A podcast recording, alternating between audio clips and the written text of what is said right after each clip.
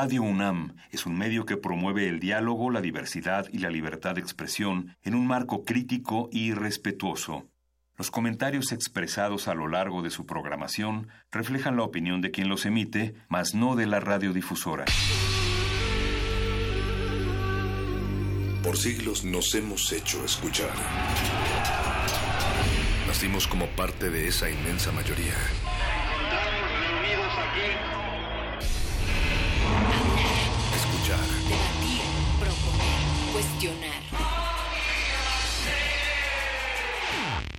Está en nuestra naturaleza. Seamos instrumentos de conciencia de nuestro pueblo. Usamos el sonido porque atraviesa obstáculos. Muros, fronteras. Nosotros somos la resistencia.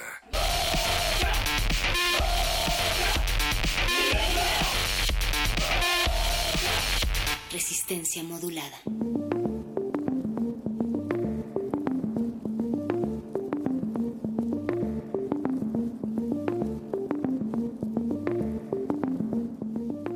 Bienvenida a Resistencia, una noche de sonidos que se desplazan por el 96.1 de FM y que esperamos encuentren buen refugio en sus oídos porque las siguientes tres horas transmitiremos desde Adolfo Prieto 133 en la Colonia del Valle, en esta Ciudad de México, ciudad de tránsito, ciudad de sorpresa, agobio, pero también una ciudad permanente donde los pies que caminan nuestras calles a veces son incontables, pero no invisibles. Y quienes nos reflejamos en materia ótica esta noche, Mónica Sorrosa, buenas noches. Así es, decían los aztecas que somos el ombligo del mundo. ¿Será eso o será que somos demasiado egocéntricos, Natalia Luna? Sea como sea, esta ciudad cada vez entra más en una dinámica de rapidez, de inmediatez y de pues mucha controversia también. Por eso Sí. aquí en Resistencia Modulada tenemos temas de interés para los oídos inquietos del otro lado de la bocina. Así es, y también estamos esta noche con otros tantos viajeros, Moni, en la producción y desde la Plaza de las Tres Culturas, Oscar Sánchez, el Voice, Eso. desde Santiago de León de Caracas, Venezuela, Eduardo Luis.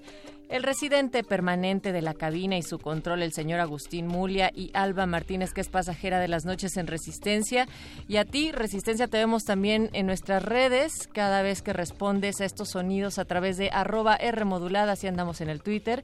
En el Facebook estamos como Resistencia Modulada y también nos pueden buscar como R Modulada en Instagram. Esta noche, como bien lo decías, Mónica Sorrosa, pues tendremos este tema que le toca ahora a la Ciudad de México, pero que no tendría por qué ser ajeno a toda la historia de nuestro país desde hace muchos años, bueno, desde la formación de las civilizaciones, pero en particular ya con el arribo de la caravana migrante a esta ciudad, pues hay que darle continuidad a esa conversación que tuvimos con Alberto Nájar hace 15 días, cuando apenas estaba entrando por las fronteras, allá a la frontera del sur. Así es que hemos hecho enlace telefónico con Alberto Nájar para poder platicar con él sobre cómo es este tránsito de la caravana migrante, pero también qué pasa ahora que están aquí, justo en, en el ojo, en el centro no solamente mediáticos, sino que también se pueden estar redoblando esfuerzos para mostrar solidaridad, donde también incluso eh, los propios migrantes han dicho que se sienten más acogidos, donde ha habido una atención más óptima en cuanto a atención médica, refugio incluso, y por eso, de hecho, me gustaría que eh, ahorita en breve comentemos los centros de, de acopio que ya se están dando para ellos. Eso estaría, estaría increíble, Natalia, porque ya llevan una larga trayectoria. Eh, nosotros estamos aquí, pero ellos ya han iniciado su trayecto desde hace varios días, desde hace varias semanas, y creo que es hora de, de pensar que todos en algún momento hemos sido migrantes. Nos dirigimos para Estados Unidos, a llegar a Estados Unidos. Oye, ¿cuánto? Eh, Así es, pues queremos llegar a Estados Unidos, pero si aún no entramos a Estados Unidos, nos quedamos acá en Tijuana trabajando. La lucha es grande porque a pesar todito estamos en lo mismo, en lo mismo. ¿Y para qué? Para mí es una historia, una historia muy grande y muy bonita porque he salido a luchar con mis hijos y con mi hermano y con las demás gentes que estamos acá. Resistencia modulada. Ya está en la línea telefónica Alberto Nájar, que es productor para México y Centroamérica de la cadena británica BBC World Service. Es periodista especializado en cobertura de temas sociales como narcotráfico, migración y trata de personas e integrante de la red de periodistas de a pie y editor de En el Camino. ¿Cómo estás, Alberto? Gracias por recibir nuevamente nuestra llamada. ¿Qué tal? ¿Cómo están? Buenas noches. Bien, pues quisiera que retomemos la conversación que tuvimos hace unos días sobre apenas los antecedentes que están rodeando a esta caravana migrante, Alberto, pero ahora con la llegada a la Ciudad de México, ¿qué cosas crees que han avanzado y qué es lo que está pasando con esta caravana? Pues mira, esta es eh, una, una caravana que ciertamente es inédita, no solamente por la, la cantidad de personas que, que decidieron venirse desde el sur, sino por la forma como se hizo la convocatoria y también como, como se, pues digamos, se organizó esta, esta caminata. Eh, de las noticias que tenemos es que eh, la, la convocatoria se hizo a través de las redes sociales de Internet en, en Honduras. Eh, las personas empezaron a reunirse en algún punto en particular y decidieron caminar. Lo que me llama la, nos llama la atención a nosotros es que desde hace varios años, en la red de periodistas de pie, pie de página, en el camino, estuvimos advirtiendo un paulatino proceso de organización, de entendimiento de los grupos de migrantes, eh, de lo que representan en su camino hacia México. Ya no es solamente el tratar de llegar a Estados Unidos, sino que parece que han entendido que también es necesario establecer una especie de reivindicación de sus derechos. Empiezan a entender que son personas que tienen también la, protección del Estado mexicano, que en cierta manera está la autoridad obligada a, proteger, a protegerlos. Esto se ha venido, entendemos, fortaleciendo con la, el éxito relativo que hubo en la primera caravana hace algunos años, que fue en realidad un famoso Via Crucis migrante, que consiguió muy eh, de forma de forma silenciosa pero pero sí efectiva consiguió que algunas decenas de personas consiguieran asilo en su momento en Estados Unidos. Esto se conoció se corrió la voz y bueno pues estamos viendo ya un proceso como les, comentaba cada vez más eh, paulatino presente de que los migrantes también han descubierto que, que organizados en grupo pues tienen más posibilidades de conseguir objetivo. No tenemos claro cuántos de ellos van a poder llegar a Estados Unidos, cuántos de ellos en realidad están buscando quedarse en México, pero, pero de que estamos atestiguando ya un proceso, como les digo, diferente a la primera, primeras olas migratorias que eran desesperadas por salir, por llegar, caminar, a como fuera. Ahora ya tenemos algo que, que es distinto y no estoy totalmente seguro que México eh, estemos preparados como para entender este esto que estamos viviendo ahora. Ahora, Alberto, hay opiniones divididas en cuanto a la estancia de esta caravana de migrantes aquí en la Ciudad de México, eh, sobre todo por las declaraciones políticas que se han hecho en torno a su estadía justamente en, en la capital del país. Pero, ¿tú qué nos puedes decir al respecto? ¿Cuáles son los riesgos también eh, que sufren estas personas y, las consecuencias que, que esta llegada eh, puede tener para, para los que habitamos aquí en la Ciudad de México. Pues las consecuencias yo lo encuentro muchas, todos los días, desde hace varios años llegan muchos migrantes que están de paso en México. México es un país de 120 millones de personas. México es un país binacional, es un país migrante también. Existe una tendencia a comprarnos el discurso, tan, no sé si no quiero llamarle Estados Unidos porque sería mucho exagerar, pero sí un discurso, eh, como lo hemos comentado en otros momentos, en otras conversaciones, que está en cierta manera desinformado. No se tiene la idea, la certeza de que de los, y repito el dato, de los más de 2.400 municipios que hay en México, unos cuantos, solamente unos cuantos, no tienen gente en Estados Unidos. Existe una desconexión muy grande entre muchos, algunos sectores de la sociedad, de la realidad que existe en el país y de, y de lo que ellos creen. Y otro dato también importante, el segundo ingreso en divisas, en dólares, después del turismo son las remesas por encima del petróleo. Esos son datos duros son datos que, deberían movernos a la reflexión y a entender que no estamos siendo invadidos que todos los días hay muchísimas personas que entran a, México de forma irregular. Eh, si hacemos un cálculo, un promedio, por, ejemplo, en dos semanas, de cualquier día, de cualquier mes, de cualquier otro año, entra la misma cantidad de personas de esta caravana. Es decir, no hay razones para, para temer que algo va a suceder. Eh, es un problema que yo sí lo veo muy relacionado con estos resabios del, del resultado de la elección presidencial. Hay una confusión de, de, muchos medios de comunicación, opinólogos, comunicólogos, empresarios y también, por qué no decirlo, mucha gente que se quedó con la idea de que eh, de que hay vamos de, de, que este este proceso que estamos viviendo es responsabilidad de una persona a la que tienen que echar la culpa no se despertaron muchísimos rencores muchísimos sentimientos que no encuentran la forma de aflorar y pues los inmigrantes pues están siendo eh, digamos el catalizador ideal para algunos.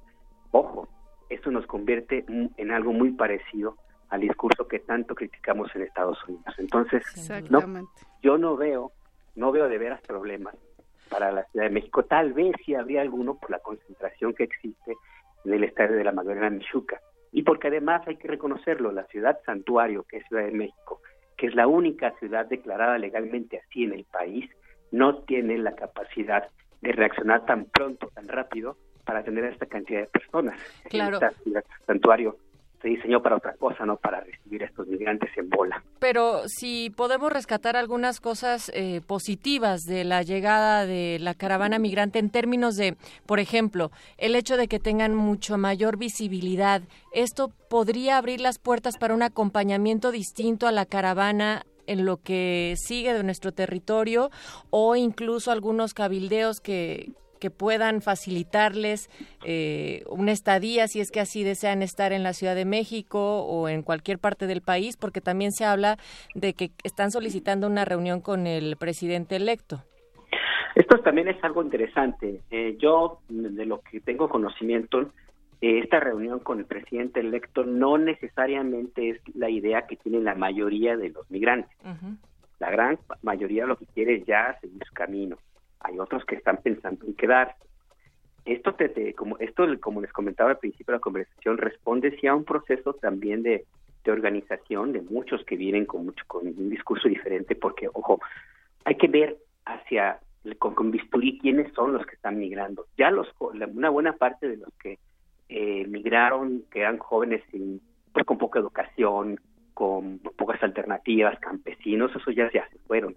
Ahora están migrando empresarios, están saliendo de Honduras particularmente eh, eh, em, profesionistas, abogados, activistas, periodistas, personas eh, homosexuales también, es decir, está saliendo gente que tiene otro perfil educativo porque ya el nivel de vida ya no se soporta por allá. Tiene que ver también mucho con la decisión del presidente Juan Orlando Hernández de, de convertir a su país en una semidictadura, pero bueno, es otra otra historia. Entonces, esto que nos, que, nos, nos, eh, nos dice que tenemos otro perfil de migrantes. Este perfil de migrantes ciertamente puede responder y también estar en la idea de que tienen que dialogar con la autoridad justamente porque entienden que tienen derechos y van a pedirlos. Pero también hay que reconocerlo. También existen grupos que están aprovechando esta ola migratoria pues para tratar de, hacerse visibles, ¿no? Entonces hay que tomar con cuidado esto, e, esta, este planteamiento de, de reunirse con la, con la autoridad. Yo insisto, la gran mayoría lo que quieren es seguir su camino, tomar las decisiones que, mejor quieran. Ahora, lo que me preguntabas, hay que reconocer que México está en un sándwich, en un problema muy serio. Por un lado, tiene la presión fuerte y real, que es muy real del gobierno de Estados Unidos, de Donald Trump, para que se impida el paso, el cruce, que se acerquen a la frontera de Estados Unidos eh, de, estas personas, por un lado. Por el otro, México está en una situación vulnerable en términos de la dependencia política y económica de, del vecino país del norte, donde hoy, por ejemplo, se realizaron elecciones y el discurso central fue, fue la caravana migrante, que Trump le está utilizando justamente para pavimentar la reelección que va a buscar a partir de, de unas horas. Y también, además, tres, también existe la obligación legal del Estado mexicano de proteger y garantizar el derecho de libre tránsito de todas las personas independientemente de su condición migratoria. Entonces no es una situación fácil. acompañarlos en términos eh, oficiales, que exista protección y seguridad, no lo sé, yo creo que debería pensarse esa situación, puesto que van a pasar por lugares muy peligrosos, donde el secuestro de inmigrantes es la industria principal de los carteles de tráfico de personas y de narcotráfico, y por la obligación del Estado de proteger a todos los que están aquí. Pero al mismo tiempo no puedes tú mandar la señal de que los que vengan del sur este, van a ser bienvenidos y van a recibir la protección policial hasta la frontera. Eso también es algo importante de tomarlo en cuenta. Puede sonar muy crudo, pero es la realidad. Y había algunos reportes ya, ¿verdad, Alberto? Incluso de desapariciones de, bueno, al menos se estaba manejando una cifra de 100, un grupo de 100 migrantes desaparecidos en su trayecto por Veracruz. Desde el fin de semana este, este rumor no se ha podido confirmar. No se ha confirmado, bien. No, es solamente un rumor. Qué bueno, ok, gracias por, por aclararlo porque también era algo que se está leyendo y que queríamos también conversar contigo. Pues Alberto Nájar, nos queda más que agradecerte y por favor seguir la comunicación porque este es un tema que va para largo. Sí, va para largo y todavía estamos apenas a la mitad del proceso. Eh, lo que vivimos en Ciudad de México es pues de esto que se ve todos los días en otros lugares de la frontera, eh, digamos con más grande por la cantidad de personas, pero en realidad sigue lo que sigue y lo que falta es el camino hacia el norte. Y ahí sí, ese va a ser otra historia que habrá que, que esperar a ver cómo, cómo evoluciona. Así es, Alberto. Pues muchas gracias eh, por tu participación. Nosotros exhortamos a todos los oídos resistentes que están del otro lado de la bocina a acudir a los centros de acopio para estas personas que están migrando. Recordemos que todos hemos sido migrantes en algún momento. Yo soy migrante en esta ciudad y creo que es lo que enriquece finalmente las relaciones humanas, encontrar otros puntos de vista, otras formas de ver el mundo, otras cosmovisiones. Entonces, Natalia, creo que eh, no podemos tener un, un pensamiento espejo con, con el de Estados Unidos, específicamente con el del presidente Donald Trump en este tema. Así es que, bueno, pues ahí está la invitación. Nosotras seguimos, vamos a adentrarnos a nuestro tema semanal, no sin antes escuchar un poco de música. Alberto Nájar, un fuerte abrazo y muchas gracias nuevamente. Y recordar, Moni, también antes de la música que uno de los centros de acopio está del más grande en el Zócalo Capitalino y también para el próximo, mm, pues para mañana ya se espera que las alcaldías de Miguel Hidalgo y Gustavo Amadero abran otro centro más. También, por supuesto, se puede ir directamente al estadio, en, ahí en la Magdalena Michuca, que está ubicado a unos pocos metros de la estación del metro Ciudad Deportiva y se está reportando todavía que falta mucha ropa para combatir el frío, como guantes, gorros, sudaderas, chamarras y tenis. Zapatos cómodos. Ajá, tenis también si tienen por ahí o algunas botas que también sean cómodas para caminar. Eh, les falta ropa interior, boxers, calcetines, eh, estas, por supuesto, tienen que estar nuevas. estar nuevas. Hay algunas que incluso son muy sencillas que ustedes pueden encontrar en cualquier supermercado y también sacar aquella ropa que, que puedan tener en buen estado para donar. Además de cuando hay una emergencia, por ejemplo, medicinas, comida enlatada, agua embotellada, pañales, cobijas, si es que también tienen sleepings o eh, una especie como de camillas, así. Mantitas, sobre todo. Recordemos que viaja gente de todas las edades, niños, adolescentes, mujeres, hombres. Entonces, pues vamos a repostear esta información en nuestro Twitter y continuamos escuchando a Jorge Drexler. Esta canción se llama Movimiento. Yo quiero tener dos trabajos, uno por el día y uno por la noche, porque yo si duermo con dos horas que duerma es suficiente para mí. Yo sé pintar algo, este, sé también pintar pintura de agua, pintura de aceite, no importa lo que sea, si es que hay que aprender, lo aprendo.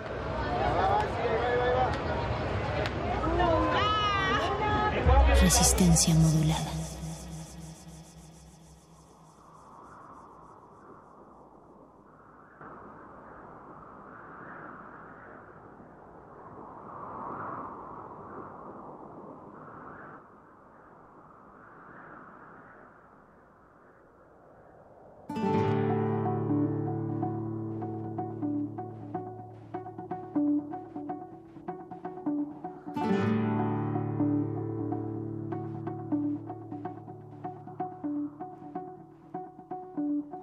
Apenas nos pusimos en dos pies, comenzamos a migrar por la sabana, siguiendo la manada de bisontes, más allá del horizonte, a nuevas tierras lejanas.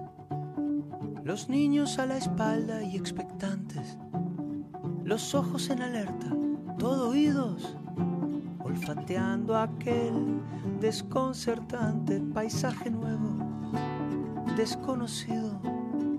Somos una especie en viaje. No tenemos pertenencias, sino equipaje. Vamos con el polen en el viento. Estamos vivos porque estamos en movimiento. Estamos quietos, somos trashumantes, somos padres, hijos, nietos y bisnietos de inmigrantes. Es más mío lo que sueño que lo que toco. Yo no soy de aquí, pero tú tampoco. Yo no soy de aquí, pero tú tampoco. De ningún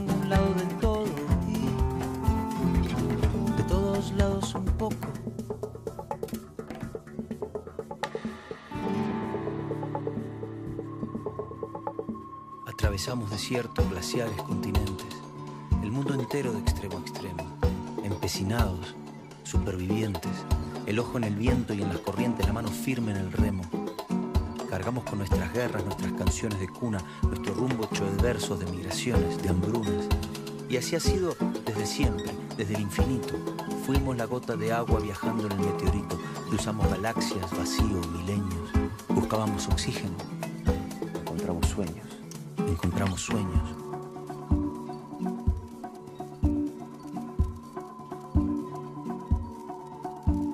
Apenas nos pusimos en dos pies y nos vimos en la sombra de la hoguera. Escuchamos la voz del desafío, siempre miramos al río pensando en la otra ribera. Somos una especie en viaje. No tenemos pertenencias, sino equipaje. Nunca estamos quietos, somos trashumantes, somos padres, hijos, nietos y bisnietos de inmigrantes. Es más mío lo que sueño que lo que toco. Yo no soy de aquí, pero tú tampoco. Yo no soy de aquí,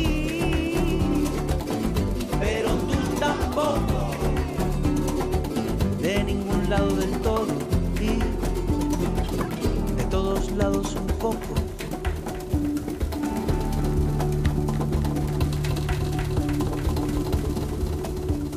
Lo mismo con las canciones, los pájaros, los alfabetos. Si quieres que se muera, déjalo que Resistencia modulada. Modulada.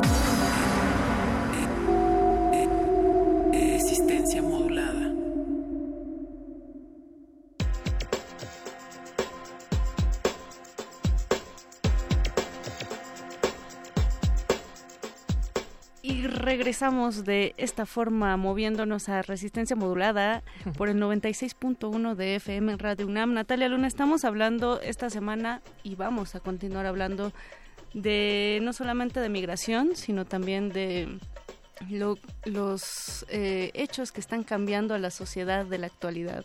Uno de ellos es eh, pues que los jóvenes cada vez tienen menos hijos, ¿no? Deci- tom- tomamos decisiones ya muy diferentes a generaciones pasadas y antes de hablar de eso, pues creemos que es súper oportuno hablar de salud sexual. Exacto, de salud sexual, porque también desde ahí, desde el cuerpo, la cuerpa, se hace la resistencia. Y nosotros les hemos preguntado esta semana que si resistencia tiene relaciones sexuales con protección. Y el 31% dice que siempre, el 30% dice que no El 21% ha reportado ser célibe y el 18% dice que a veces se le olvida tener relaciones con protección. O sea, si sumamos la cifra de a veces se me olvida con el no me protejo, ya nos da un 48%. Y precisamente de eso queremos hablar hoy con nuestros excelentes invitados. Están con nosotros David Alvarado y Mauricio Ayala Torres. ¿Cómo están? ¿Qué tal? Hola, ¿qué tal? Buenas noches. David Alvarado es psicólogo con especialidad en terapia breve, conferencista en género y salud en diversos foros nacionales e internacionales y es presidente del Consejo Directivo de la Fundación Mexicana para la Lucha contra el SIDA AC. Y por su parte, Mauricio Ayala Torres es sociólogo y activista por los derechos sexuales y reproductivos de las y los jóvenes. ¿Qué les dice esta encuesta que hemos lanzado? Dioses, pues mira, habrá que, ver esos muchachos que tan sinceros, que tan transparentes fueron. Porque, por ejemplo, traigo un dato, eh, lo quiero compartir, algo que dijo José Narro, eh, ahora que se abrió la 51 sesión ordinaria del Consejo de Universidades Públicas. Fíjense, eh, el año pasado hubo casi 10.000 nacimientos de madres de 14 en promedio 14 años. Se estima que cada día eh, del año pasado nacieron dos pequeños de madres entre 10 y 11 años. Eso a mí me parece muy alarmante porque pues en mis tiempos a esa edad estábamos jugando y ahora los chicos ya tienen como eh, este despertar a una sexualidad y sobre todo una sexualidad desprotegida que los mueve a veces a embarazarse y a veces a ser más susceptibles a contraer una infección de transmisión sexual. Esto, con, perdón Natalia, esto eh, choca mucho con lo que yo estaba diciendo en, en el inicio de esta cabina, eh, al afirmar que cada vez los jóvenes queremos tener más, eh, queremos tener menos hijos, ¿no? O sea, estas estadísticas, esta realidad choca con las decisiones que algunos tomamos, mientras que los más jóvenes, es decir, de edad más pequeña, siguen sin tener eh, la suficiente información sobre salud sexual y reproductiva. Y expuestos a violencias, ¿no? Que también esto es lo que indica esas cifras de menor edad, de repente, que tantos son por violaciones, por abuso sexual, en fin, ese sería también, uff, otro, otro tema. Tal vez el sector precisamente que está decidiendo no tener hijos está en un lugar un poco más privilegiado, e, en, en otro, no sé cómo en otro, escenario también, ¿no? Eh, Mauricio, ¿cuál es el panorama en este momento en México sobre VIH y SIDA? Bueno, el panorama que tenemos eh, en el país, eh, al menos en los casos reportados en SIDA del 83 hasta el 2018 son 198 mil casos. Si bien el Centro Nacional el, Censida, el Censida nos da estos, nos va arrojando estos datos. Y pues estos datos solo están hasta el segundo trimestre, eh, solo para en casos eh, en SIDA, pero eh, más, más allá de eso también que quisiera como regresar un poco a su idea que traían hace un rato en el tema de por qué también se está dando la situación que nos decía este David en, en en la adolescencia, en la, en la niñez, ¿no? ¿Por qué se están dando los embarazos? Si bien creo que apenas está saliendo la, estrategia como tal, muchas de las veces ha enfocado la, la prevención desde este los métodos de planificación. Y ahí estamos de entrada mal. O sea, hay una cruzada nacional por, para el embarazo, para evitar el embarazo adolescente. Exacto, y pero además la estrategia es planeación familiar. ¿No? Y, y, ya entonces yo joven, yo adolescente, pues yo no estoy pensando planificar mi familia, ¿no? Pues bien, yo estoy pensando pasarla rico, ¿no? Entonces ahí choca la idea de, bueno, pues yo no solo quiero sentir placer, a esta otra parte en la que, pues sí, los que están teniendo esa, ese despertar de la sexualidad y si le llegas con una estrategia que no me suena, pues no, pues no me la voy a apropiar, ¿no? Entonces, este, pues de entrada creo que es lo que está también pasando.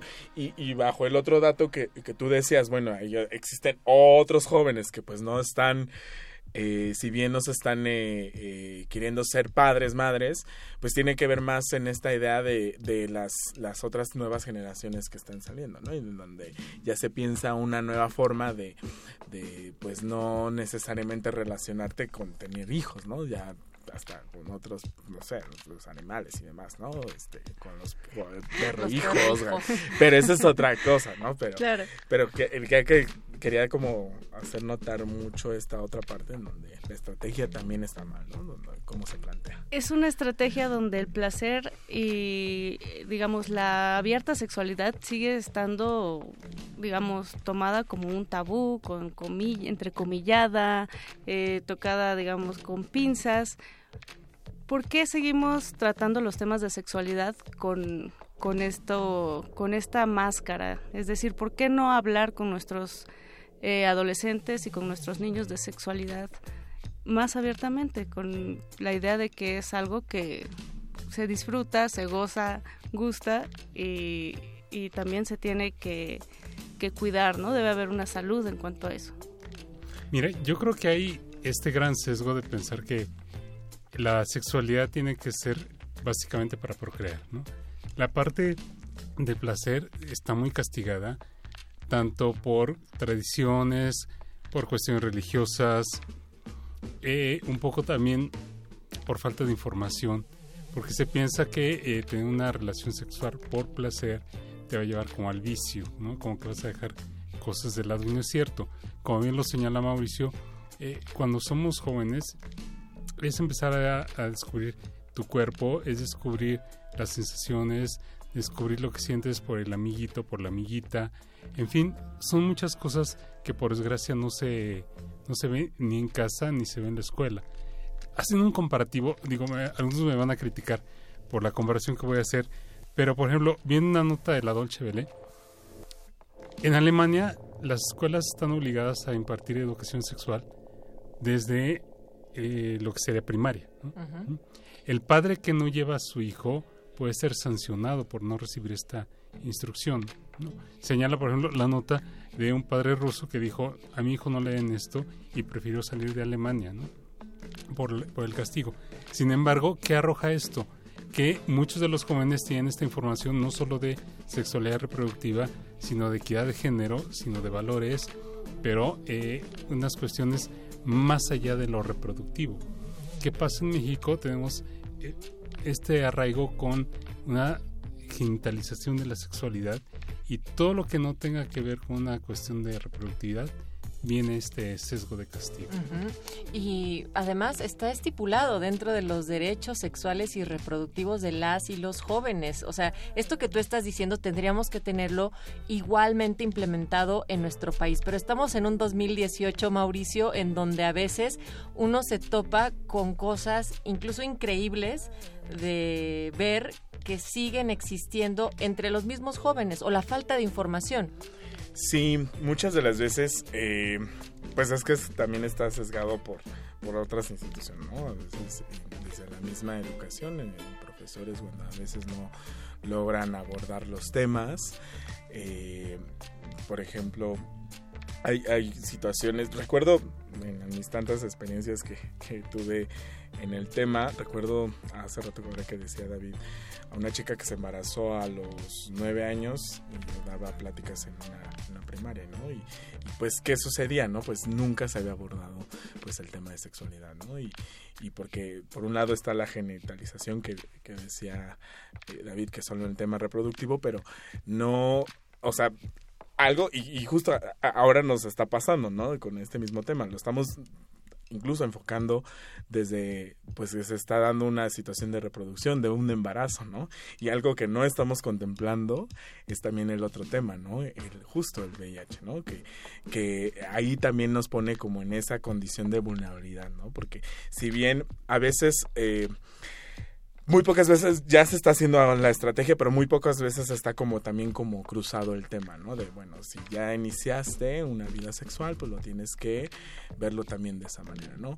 Está contemplado a lo mejor el, el uso de, metodología anticonceptiva, como algunas veces dicen la doble barrera, pero no la doble barrera es utilizar dos condones femeninos, dos condones masculinos, ¿no? Sino en este sentido de, bueno, yo utilizo pastillas anticonceptivas y además tu chico vas a utilizar condón, ¿no? O sea, como para que se puedan involucrar. Pero en el día a día, pues sí, o sea, los derechos para con los jóvenes, pues a veces no hay un acceso como tal, ¿no? Eh, hace poco escuchaba que, bueno, llegar a un centro de salud y, solicitar métodos anticonceptivos o algún condón, pues es difícil, ¿no? Y, y súmale que si eres mujer, eh, súmale si eres joven, o sea, todo está como eh, el acceso a ellos mismos, ¿no? Es muy, también otra de las cosas, es difícil que una mujer pueda acceder a un condón femenino, ¿no? Y, entonces, bueno, porque entonces están dando los embarazos, porque también es la, el tema de las infecciones de transmisión sexual, ¿no?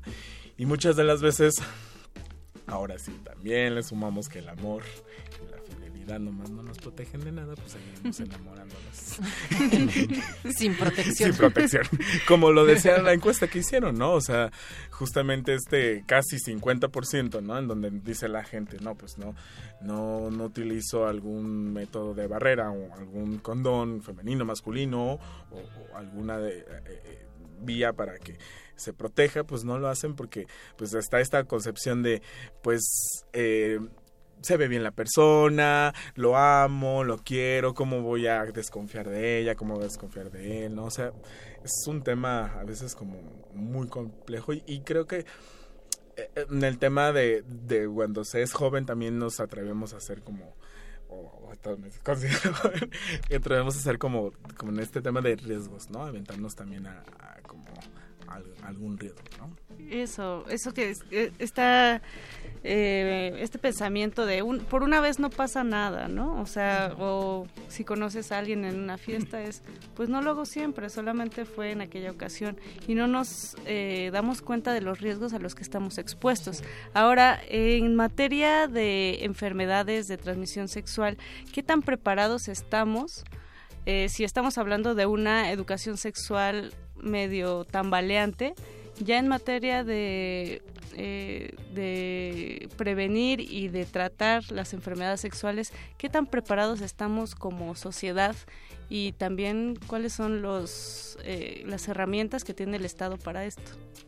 Mira, en cuanto a preparación tenemos la pésima costumbre de autorrecetarnos.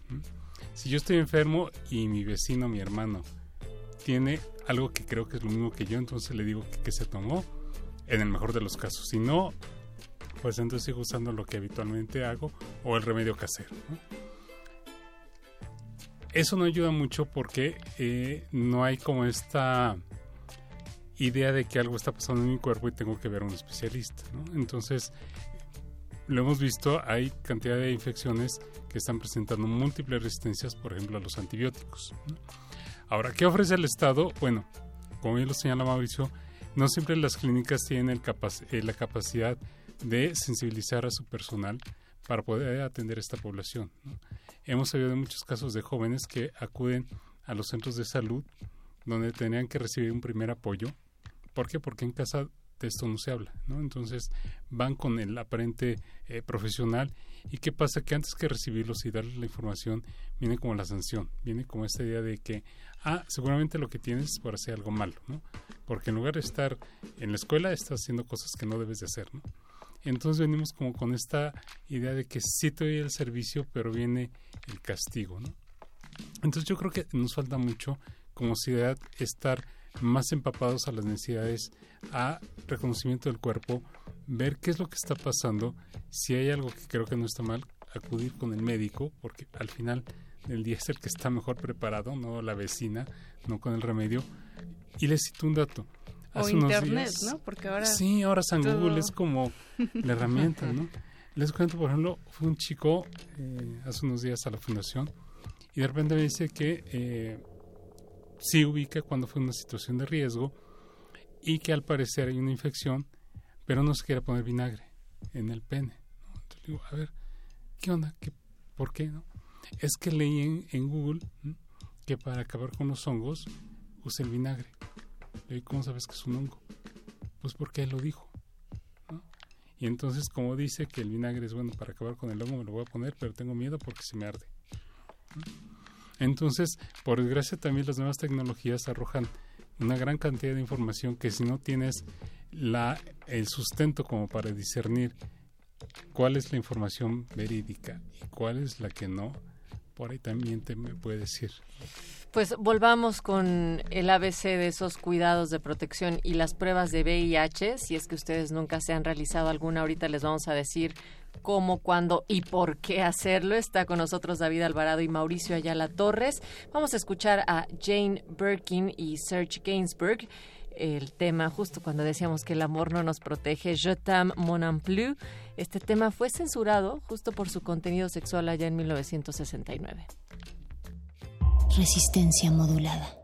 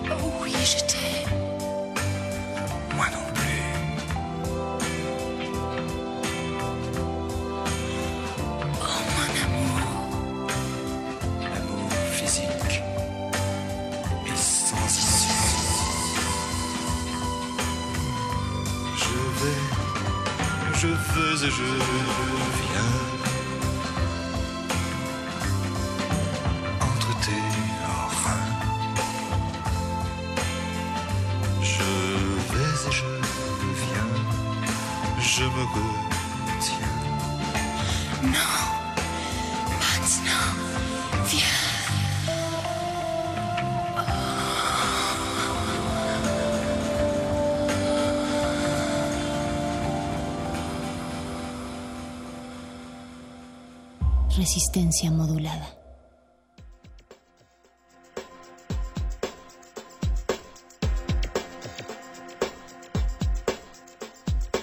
En arroba R modulada nos está diciendo Fernando Sansores, saludos a David Alvarado.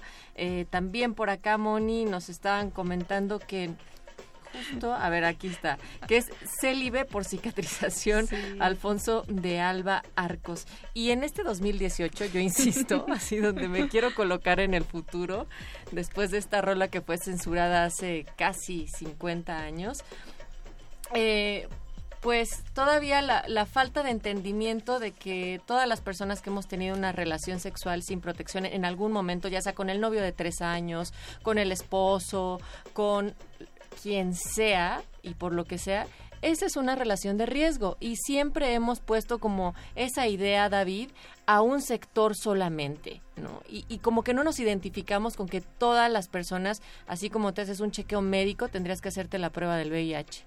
¿Por qué nos da tanto miedo? Porque a veces no nos queremos enterar, por un lado, de la verdad y por otro lado, confrontar muchas cosas que tenemos, ¿no? Insisto, en la Fundación tenemos todo un modelo de consejería donde sin importar ni edad, ni orientación sexual, ni prácticas, para nosotros es una persona que tiene toda una experiencia de vida y que vamos a rescatar esa experiencia para ver dónde ubica su riesgo, si es que lo ubica y si no le ayudamos como para ver qué ha pasado, ¿no? En este modelo de consejería no hay eh, un tamizaje de decir lo que haces es bueno, es malo. No, no, no somos quien para hacer eso, sino que la persona realmente comprenda cuál ha sido esa práctica o esas prácticas que lo han expuesto no solamente a VIH, sino en general a muchas infecciones de transmisión sexual. ¿Qué es lo que pasa? Que eh, acompañamos a la persona para que se haga esta prueba, para que eh, ese miedo que a todos nos da, por el enfrente, lo trabaje, vea qué es lo que le está moviendo y pueda asimilar su resultado y en el mejor de los casos planear una nueva opción cuando vuelva a tener alguna situación. ¿Por qué? Porque estamos expuestos a que el condón se rompa, por ejemplo, a que en un momento dado... Es más, aunque te hubieras protegido, exactamente. Sí, se puede romper, ¿no? Es un error mecánico. Eh, estamos también expuestos a que en un momento dado, más los jóvenes, pero de repente ya los adultos, los que estamos llegando al quinto piso también nos enamoramos. y lo sabemos, cuando estamos enamorados, no estamos en un juicio de realidad, ¿no? Y podemos tener ahí estos puntos de debilidad, ¿no? O incluso gente a veces ya de la llamada tercera edad, donde de repente yo varón me tomo mi pastilla azul y entonces vuelvo a recuperar la energía vital de hace algunos ayeres y entonces me quiero comer al mundo en un ratito, ¿no? Entonces son muchas las esferas de acción donde podemos entrarle y por ejemplo en la fundación eh, durante todo el mes de noviembre estamos en jornada de ofrecer pruebas gratuitas de VIH. ¿Dónde? Estamos en Fundacida, nos pueden seguir en eh, arroba eh, Fundacida. En Facebook estamos como Fundacida México o en fundacida.mx. Nada, es cosa que nos localicen. ¿Y físicamente dónde se ubican? Estamos en calle 19, número 75, San Pedro de los Pinos. A cuatro cuadras del metro San Pedro de los Pinos. Muy accesible de llegar. ¿Y cuál es el proceso? ¿Llega alguien, tiene que escribirles primero, tiene que llegar directamente? De preferencia hacer una cita para que entonces sepamos cuándo va a llegar la persona y pues darle la debida atención.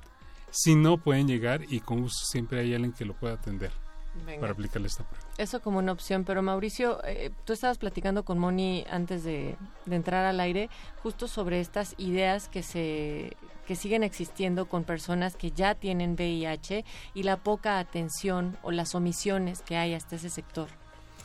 Sí, lo, hablábamos un poco de la criminalización y el estigma que puede existir eh, para con la población.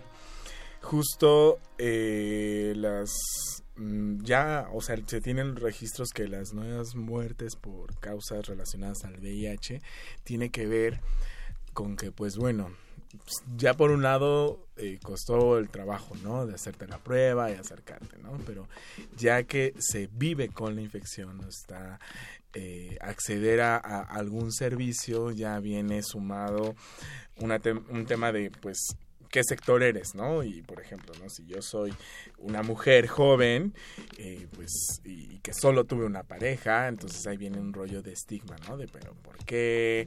Este, tú siendo mujer, tienes que estar en tu casa, o sea, justo eso se tiene como considerado que que se empieza a criminalizar a la, persona o, no dar el acceso al servicio como a castigar en cuanto a por el tipo de, infección a la que se ha, se ha tomado, ¿no? Y porque muchas de las veces esta, esta infección por VIH, o sea, como que tiene siempre la carga pues sexual, ¿no? Y algo que, que, quisiera también como retomar es que, y, y, lo importante también de hacerse una prueba es este, cuando nosotros tenemos una relación sexual, cuando tenemos un contacto sexual, no estamos teniendo un contacto con una persona, estamos teniendo con todas las personas que ha tenido en su vida sexual esa otra persona y así viceversa, ¿no? O sea, si llegó a solo estar con una, pues es con una, pero si yo llegué a estar con 100, 200, pues, ¿no? Entonces, lo que justamente también decías hace un rato, ¿no, Natalia? En la charla, es que siempre entonces debería existir la protección, pero también está el otro factor, que es pues el error humano, no, no estamos, o sea si bien tenemos eh, un porcentaje del 99 en el caso de los condones, pero en eso no significa que va a ser el 1% y pueda suceder. No con eso es decir que no vamos a utilizar algún, una barrera. ¿no? Y creo que confianza es eh, no nada más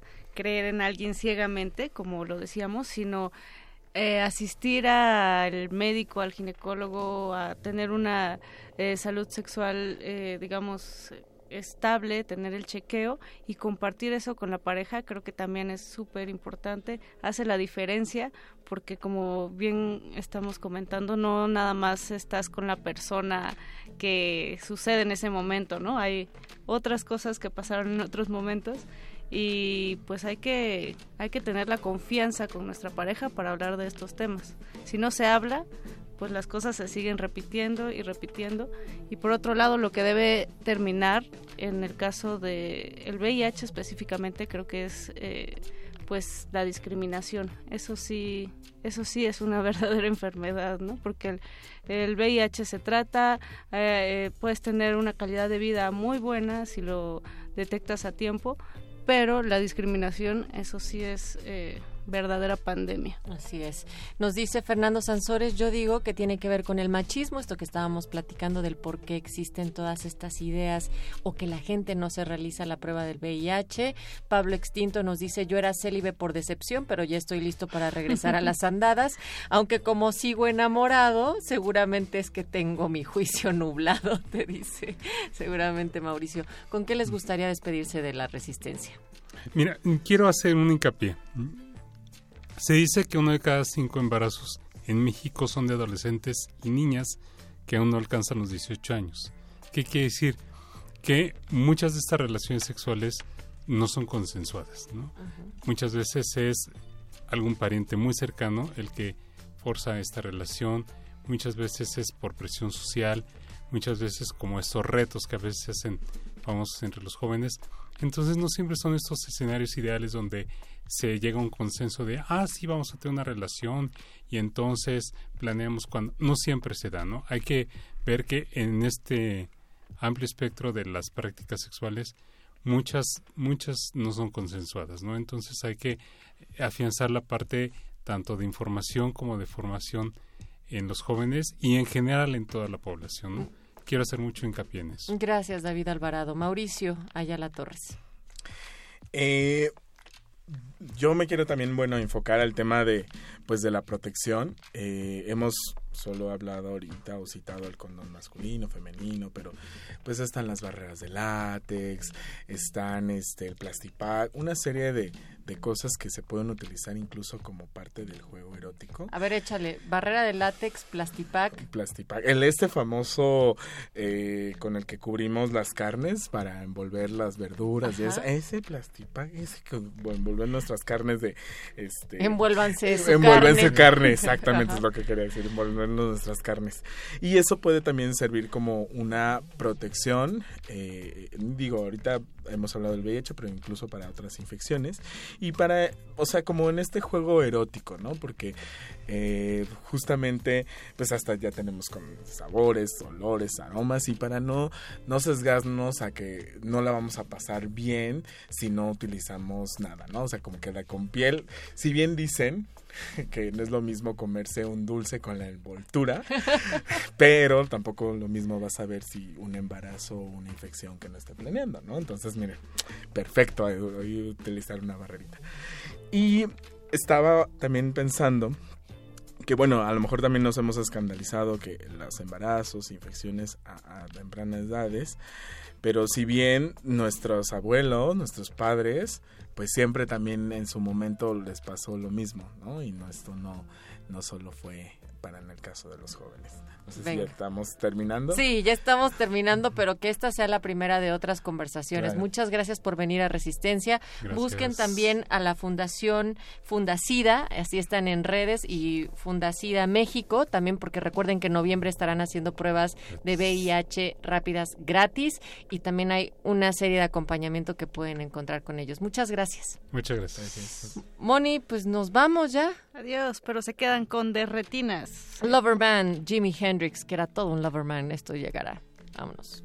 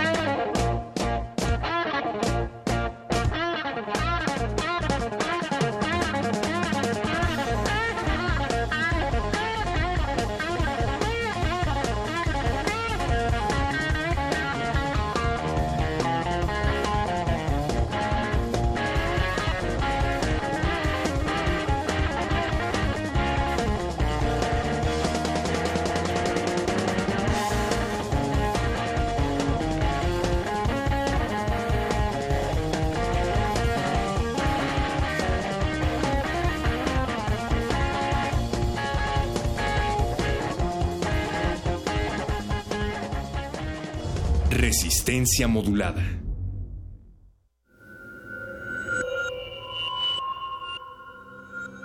Escuchas 96.1 de FM. XEUN. Transmitiendo desde Adolfo Prieto 133 Colonia del Valle en la Ciudad de México. Radio UNAM. Experiencia sonora. Dejar huella en cada aula de la UNAM es un deber de un verdadero Puma. Deja tu huella y apoya Fundación UNAM a de cara a miles de universitarios. Súmate 5340-0904 o en www.funam.mx. Contigo hacemos posible lo imposible. ¿Quiénes hacen la ciencia? ¿Cómo se suma la ciencia a las soluciones de los problemas iberoamericanos? Científicos, investigadores y académicos de Iberoamérica hablan de los avances en ciencia, tecnología e innovación que inciden en nuestra vida. La ciencia que somos. Iberoamérica al aire. Viernes a las 10 y media de la mañana. 96.1 de FM. Retransmisión, domingos a las 9.30 de la mañana por el 860 de AM. Radio UNAM. Experiencia sonora. La radio puede ser un aparato que enciendes o apagas. O puede ser una plataforma cultural enteramente a tu disposición. Tú escoges. Ahora ya puedes descargar la aplicación móvil oficial de Radio UNAM en tu celular. Programación en vivo en AM y FM. Acceso al podcast de nuestros programas. Notificaciones de los eventos en la sala Julián Carrillo. Y la programación completa de Radio UNAM. Búscala como Radio UNAM Oficial desde Play Store para Android o en iTunes y App Store para iOS. Radio UNAM Oficial. Experiencia sonora de bolsillo.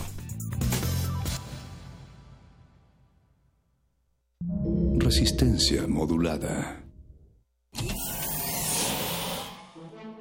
Toma un lugar. Aquí hemos venido a observar con los oídos. La imagen no es una idea fija. Se ajusta a todas las visiones y todos los géneros. Miremos y discutamos. De retinas.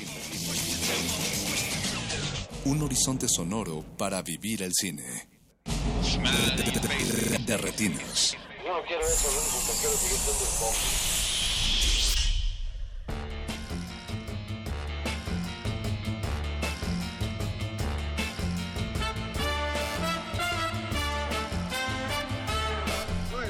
Bienvenidos a su cabina cinematográfica. Esto es de Retinas. Mi nombre es Rafael Paz y vamos a estar hablando de cine hasta las 10 de la noche.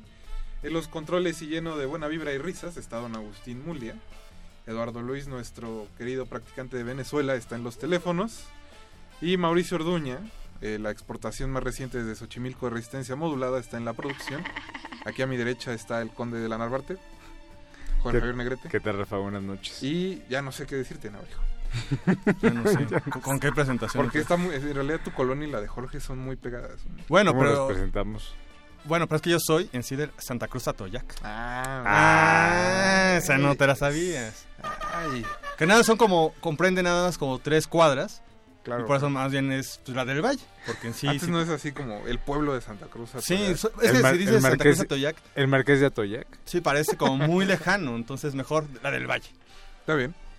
Pues les damos la bienvenida a este su programa de cine. Estamos en el 96.1 de FM y recuerden que nos pueden contactar a través de redes sociales en Twitter como arroba Rmodulada y en Facebook como Resistencia Modulada. Y vamos a estar hablando eh, de festivales y de muestras. Más festivales, más muestras. Noviembre ha sido el, mes del festival y del testamento, así que apúrense para aprovechar todas las promociones. ahorita se presentó el Festival del Puerto. Hoy, hoy fue la presentación. No van a estar aquí en cabina, Ah, no. Pero hoy fue la presentación y van a iniciar con Roma. Ah, ¿cómo? Pero si esa película nadie la está usando. Hasta los zapatistas. Ah, sí, cierto. Sí, que vi a, vi a, nuestro conquistador favorito, Jean-Christophe John, ahí entre las masas zapatistas de, de Chiapas. Sí, se ve muy guapo de pasamontañas, ¿eh? Le queda bien. Le queda muy bien. o sea, no solo es la forma roja en Cannes con el con No, no, no, también, es el pasamontañas en este en Chiapas. Pues así la elegancia con Christophe. Pues chicos, ¿qué les parece si vamos primero a un corte antes de hablar de los festivales y muestras que tendremos esta noche? Habrá cine, pero para que vayan a verlo. Y pues con motivo del estreno de Bohemian Rhapsody, que es esta biopic, que le han tundido bastante en realidad. Yo no he tenido ocasión de verla. ¿eh? Ah, saludos Alejandro Alemán. Eh, yo no he tenido ocasión de verla, creo que ustedes tampoco, tampoco estuvimos ocupados en Mórbido el fin de semana. No hemos leído nada bueno. Pero le fue bastante bien. Sí, le fue bastante bien, pero pues... Funciones agotadas. Yo veía, Hasta estaban más, más, llenas que... Sí, yo veía mucha gente y dije, órale, mórbido, sí, El, el club de lectura de mi madre, un saludo, estaba muy entusiasmado. a, mí me a, mí me regañaron porque llevé a mis papás a ver este una película de las de Morelia y pensaron que los iba a llevar a ver Bohemian Rhapsody. ah, qué ilusos. Qué ilusos. ¿Y cuál fue finalmente la de Morelia? The Old Man and the Gone. Ah, que también. Bueno, pues está mucho mejor, ¿no? Ah, no, sí, claro, pero de todos modos me recriminaron. nosotros queremos ver a Freddy Mercury. Pues esos son los temas de esta noche, en realidad más bien los van a descubrir después del corte. El, toda la música va a ser del soundtrack de Bohemian Rhapsody. Intentamos no meter las canciones de Queen porque están sonando en todos lados y ya Universal cobra suficientes regalías. La voz universal. Ya sé y no nos sale la voz tampoco. Entonces, pues empecemos con Don Doing Alright de Smile, que si no me equivoco es el grupo anterior a que se llamaran Queen. Así que escuchemos Doing Alright y regresamos aquí al 96.1 de resistencia modular.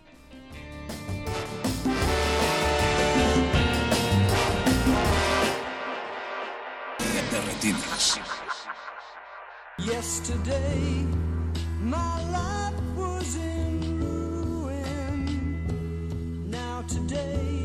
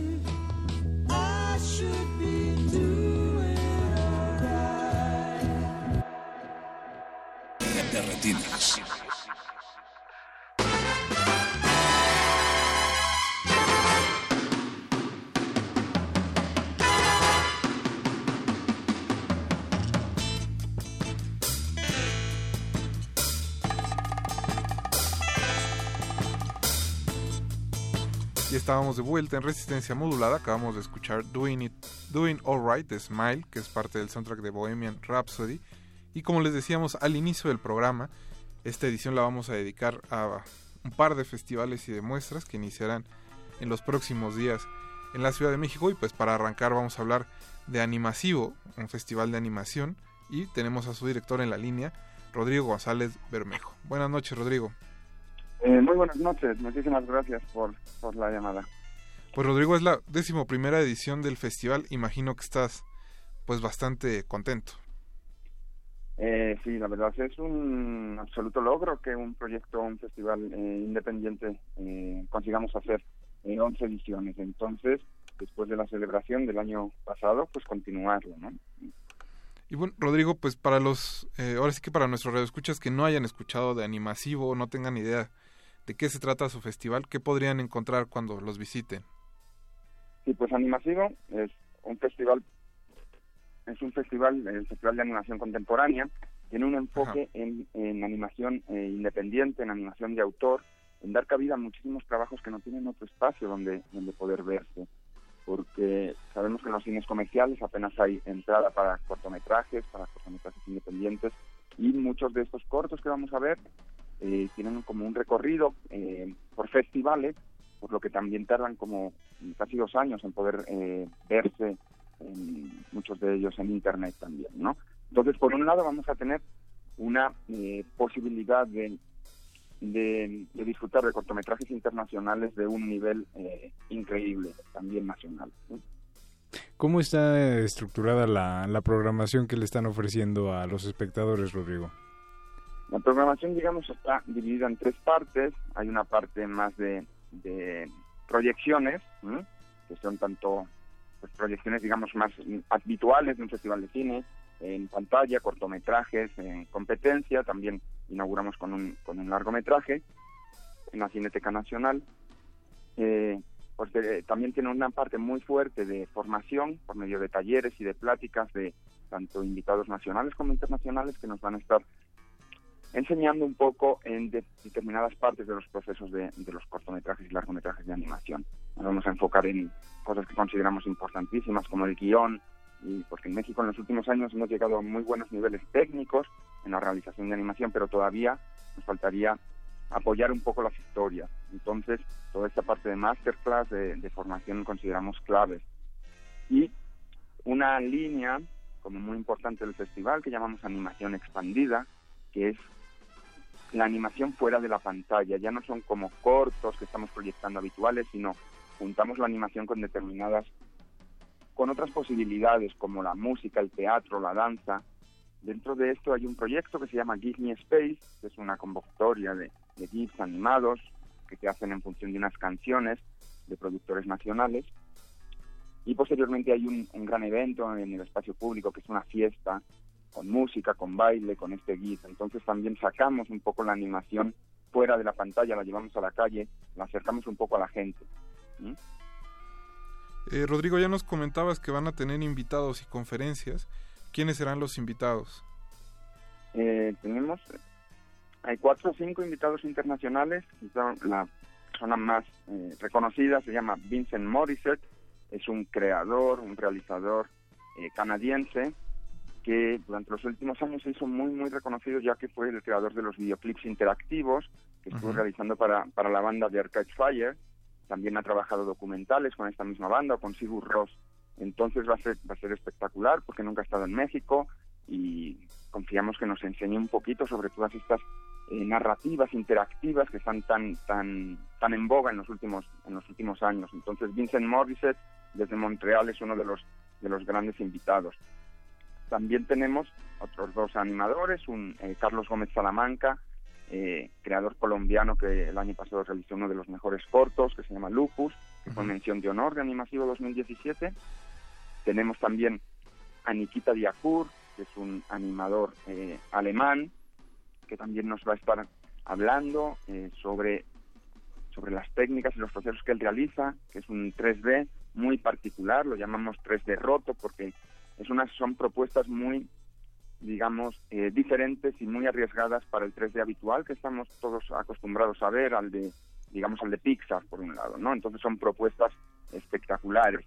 Por otro lado, tenemos una serie de invitadas para reforzar la parte de industria, sobre todo la posibilidad de coproducir con Europa, desde Latinoamérica, cortometrajes, porque en los últimos años se está complicando mucho la, producción de cortometrajes, eh, casi no existen ya apoyos.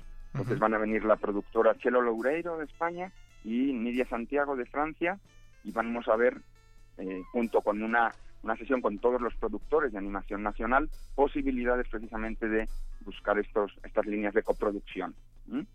Y luego tenemos bastantes eh, invitados nacionales, como Canex Zapata, César Moreno Pla de, de Llamarada, Camila Uboldi, eh, diferentes diferente gente que también nos van a estar eh, platicando y, mostrando los trabajos que han realizado durante el último año. Perfecto, pues Rodrigo, para terminar, ¿cuáles son las coordenadas del festival? donde pueden checar los radioescuchas, la programación, las sedes, los horarios? Sí, eh, el festival se desarrollará del 28 de noviembre al 2 de diciembre. Tenemos diferentes, eh, diferentes sedes. Invito a todo el mundo a la inauguración en la Cineteca Nacional con la proyección de un largometraje documental animado que se llama Chris de Suisse. Es un, es un largometraje que viene directamente de la Semana de, la Crítica de Cannes y eh, es, esta línea que también lleva el festival sobre documental animado que se llama Animentary, porque siempre hemos pensado que pues como que el documental o la unión del documental con la animación puede ser una eh, gran eh, posibilidad para que el público que piensa que la animación es solo para los niños o para la familia vea otro tipo de, de, trabajos. Esto se verá en la Cineteca Nacional el miércoles 28 de noviembre. Eh, posteriormente, jueves, viernes, sábado, hay proyecciones en diferentes espacios de, la ciudad. El Getty Institute México, Cine Tonalá, Centro Cultural de España, IFAL, y todo, todo, toda la, la información y la programación la pueden checar en www.animasivo.net. También, en, como decías, en todas nuestras redes, en Instagram, Twitter, Facebook, en arroba animasivo. Y eh, todas las actividades, salvo una de las proyecciones, serán gratuitas. Entonces, invitar a muchísimo a todo su público para que pueda acompañarnos en esta undécima edición. Perfecto, pues Rodrigo, muchas gracias por habernos contestado la llamada y mucha suerte en Animasivo. Ah, a ustedes y a todos los radioescuchas de Resistencia Modulada. Un saludo fuerte, bonito más. Hasta luego, ese fue Rodrigo González Bermejo, director de Animasivo, y recuerden que el festival inicia el próximo 28 de noviembre en la Cineteca Nacional. Nosotros vamos a escuchar un poco más de música, seguimos con el soundtrack de Bohemian Rhapsody, y sigue un clásico que le va a gustar mucho a don Agustín Mulia, Sunshine of Your Love de Cream, no se despeguen.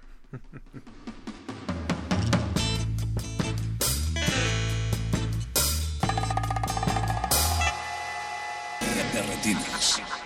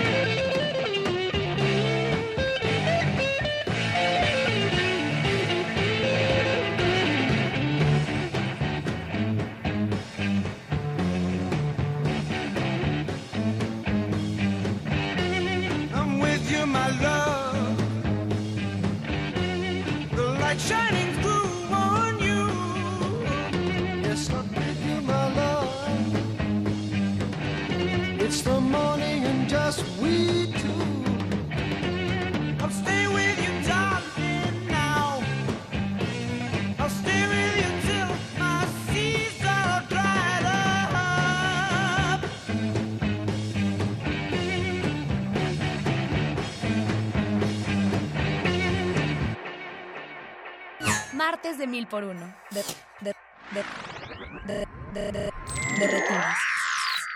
De, retinas.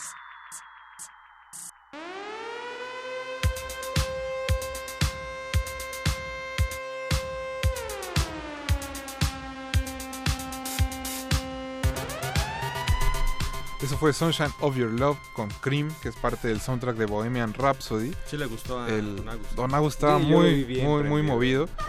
Dice que había grupos mejores que los Virus y que Cream era uno de ellos. Estaba haciendo la guitarra así imaginaria. haciendo guitarra de aire y toda la cosa.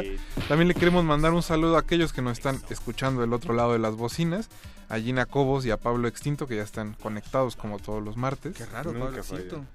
También eh, un saludo a Oscar Rodríguez, que esa canción de Cream, digo, sí, de Cream le gusta mucho, mucho. Voy a, hacer un, consta. voy a hacer un, saludo porque me pidieron que lo hiciera. Por a- favor. A Eric Bank. Este, pues ahora sí que nos está escuchando también. Un saludo a donde quiera que estén todos. Espero que todavía hayan guardado sus cubetas porque el agua llega hasta el fin de semana. Yo, soy, yo guardé dos garrafones y el tambo de la ropa. No, que el agua llega para la Navidad, ¿no? Dijeron. Pues dicen. Es lo que yo escuché. Ya si no, pues baño vaquero, ¿no? No sería la primera vez. Pero bueno, No eh, sería la primera vez. Mejor vean este todo Mad Max y vamos practicando para cómo se van a poner las cosas. Pues yo creo. Pero ese no es el tema de esta noche. Les decíamos que íbamos a hablar de muestras y festivales y hablamos con los directores de Animasivo y seguimos con un poco de terror porque no siempre tenemos ganas de seguir viendo cine de terror y para eso tenemos aquí en la cabina al director de Vas a gritar, Ali López. Ali, ¿cómo estás? Hola, buenas noches, gracias, pues bastante bien. Y yo digo que eso del corte de agua son los papás, ¿no? En realidad. Sí, creo que nadie lo vio, ¿verdad? No, no. Si la mitad del DF huyó también. Ah, bueno, ser. difícil. Uy, el coco, uy, el corte, uy, uy, uy. Y también Uy, vean, el Cutzamala. vean Underworld de... este- Ah, también. ¿Cómo se llama este actor de... de Kevin Costner. Kevin Costner. Ah, Es Waterworld. mundo acuático. Waterworld. Sí. Ah, sí, Oh, Waterworld. claro. Ah, qué bonito recuerdo. Qué bonito Dennis Hopper. Pero es una porquería de película, pero es muy Hopper. divertida, eso sí. ¿Vas a tener un mundo acuático, Ali? Eh, yo creo que próximamente ahí en... Si no está ya, ya, Sochi no, hay que, Sí, hay que si no, proyectarla. si no No la sé si vamos ahí. a seguir con esta entrevista. Les prometo que algo, que algo haremos. Bueno, Oye, pero está bien, así- imagínate un lancha cinema. con lancha cinema con mundo acuático. tantos años y el mi género Oye. nunca se le ocurrió. Sí. Qué barbaridad. Poniendo el cine queer ahí, de estos documentales. de- No, eso no jala gente, hombre. pues llevan como 15 años sin... Pero bueno, para los que no conozcan, vas a gritar, que Ali ya ha venido en otras ocasiones aquí a la cabina, pues es, es un festival de cine de terror y de cine de género que se realiza desde hace tres años, si no me equivoco. Del 2015, esta es la tercera edición. Ah. El, el año pasado no pudimos por el sismo, se afectó, eh, pues ahora sí que la sede en donde le íbamos a hacer. No tenemos, digo, a diferencia de otros festivales, lo que buscamos es que no sea en una sala de cine, sino que sean en espacios, pues como, pues como que tengan que ver con el terror, ¿no? Las primeras dos veces fueron como en instalaciones abandonadas. Y en este año va a ser dentro del cementerio, bueno, el Panteón Xilotepec, que está en, en Xochitepec, atrásito de las instalaciones del Deportivo Cruz Azul en La Noria. Ahí por donde tiene su castillo el joven Mauricio Orduña. El Ah, conde de. Xochimilco. Con eso igual va Eric también, Eric Ortiz. Sí, pues, eh, o sea, no- nosotros creemos, creemos fielmente que eso va a ayudar a que el Cruz Azul consiga la Copa y la Liga. ¿no? Si los alas, Ali, ahí sí Se te van a ir encima, ¿eh? Todos. se te va a armar. Pedro Caixinha va a estar enojado. No, vas a gritar. Vas Vas a... a, no, sí vas a gritar, ¿eh? Y bueno, el festival es este del 15 al, al 18, ya en, en unos cuantos días. El 15 la inauguración en el Teatro Carlos Pellicer, igual ahí mismo en La Noria, muy muy cerca. Y el ya como la parte fuerte del festival es el fin de semana, sábado 17 y domingo 18. Empezamos el sábado a las 4 de la tarde y terminamos el domingo al amanecer, así hasta que el cuerpo Hasta aguante, morir. maratónico. Y Ali, ¿con qué van a abrir boca en Vas a gritar? Eh, la, cinta de- la película de inauguración es una película que se llama Muse, que es una, una película estadounidense que no se ha presentado aquí en México en salas en salas grandes. Es ahora sí que exclusiva, bueno, no exclusiva, pero es, viene por primera vez en el Vas a Gritar, eh, del director John Burr, que es, pues es prácticamente un artista, un pintor, que su musa necesita sangre, ¿no? Le pide sangre para que lo inspire, entonces es como mucho de- del arte macabro. Y el maratón ya del fin de semana lo inauguramos con La máquina del diablo, una película mexicana de Aguascalientes, de Edín Martínez, que Edín pues va a estar ahí presentando la película y platicando con, con el público. Tengo entendido, Alberto, que tú ya viste esa película. Exactamente. Le decía... muy emocionado. Sí, pues te diré, ¿eh? me llama la... Por lo menos sí me llamó la atención la premisa, posiblemente ya la manufactura no tanto. Eh, le decía a Ali que cuando desde que escuché de qué va la película por conducto de nuestro buen amigo Alonso Díaz de la Vega, le tocó eh, verla, este, pues me sonaba así que entre Cronos y el segmento de Aaron Soto para mí como bárbaro, eh, Drena. ah, no, Eh, Tranquilo, Jorge. Yo, no hice esa reacción, fue Jorge. Con todo respeto. Este, pero pues es una combinación.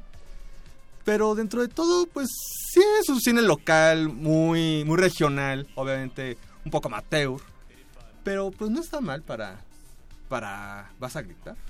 a mí me gustó porque es una cinta que creo que se arriesga, ¿no? Es mucho este cine también del interior de la República que a veces no nos llega, que este que igual como como dice Navarijo, pues tiene como elementos muy locales y eso lo hace eh, peculiar, ¿no? Y creo que es, es importante no este panfleto de apoyar el cine mexicano, sino más bien pues es importante que haya críticas buenas y malas de estas películas que no se ven, o sea, si no les gusta la película también vayan a hablar con el director, ¿no? no, ¿cuál el director? Con el programador. no, y que haya difusión de la producción local que se está haciendo que a veces no encuentra espacios en los festivales a lo mejor eh, más grandes o más establecidos y que de todos modos necesita ser exhibido. Pero nada más hay cuenta más o menos de qué va para la gente que igual no sepa muy bien de qué va la máquina de Este, pues bueno, antes de seguir hablando de la máquina del diablo les voy a contar un poco si quieren más de la otra programación. Eh, porque lo que tiene que ver con pues este año es es importante para nosotros porque es la primera vez que, que la sección oficial es más grande que como los clásicos, ¿no? Los años pasados habíamos tenido como más retrospectiva, como más onda de muestra y este año pues estamos más como, como en, la en la moda, en la novedad, ¿no? De, de, películas. Tenemos una cinta ecuatoriana que se llama La Dama Tapada de Ecuador. Que es como el highlight, ¿no? Decíamos el otro día. Ajá, estamos platicando otra vez. Es una película. La Dama Tapada es como la llorona de Ecuador. También una, una leyenda local. Y lo bueno, por lo que es el highlight de, esta edición es porque el 16 de noviembre se estrena en Ecuador y el 17 la tenemos nosotros, ¿no? Entonces es así, nuevecita de paquete, cero kilómetros y, pues ahí la, van a poder ver ahora sí que con nosotros por, por primera vez, a menos que estén en, Ecuador.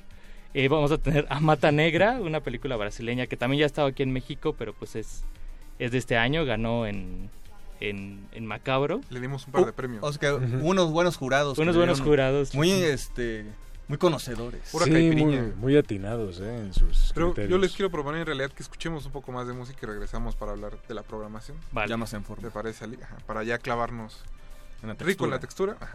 Vamos a escuchar Love is All Around de, de Trux, que también es parte del soundtrack de Bohemian Rhapsody. Así que no se despeguen.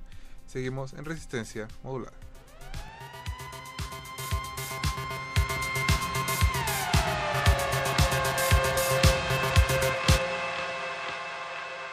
Martes de mil por uno. De, de, de, de, de, de retinas.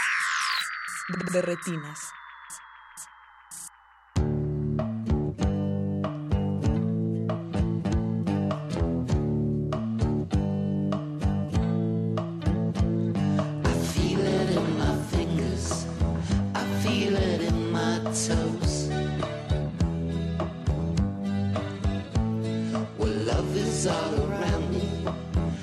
So the feeling grows.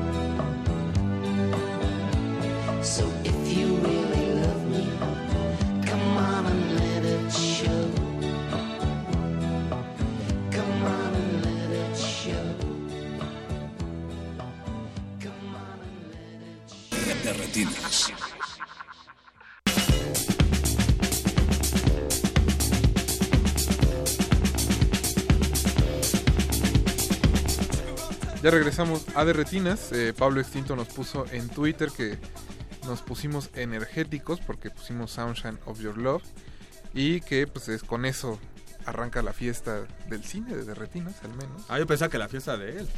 No, no. Dice que una albercada estaría muy bien. Con esa canción yo creo que sí. No, sí, sí. Seguramente. Muy disfrutable. No sé si con estos climas, pero bueno, ya cada Sí, en la noche no, Con la no sé falta si de agua.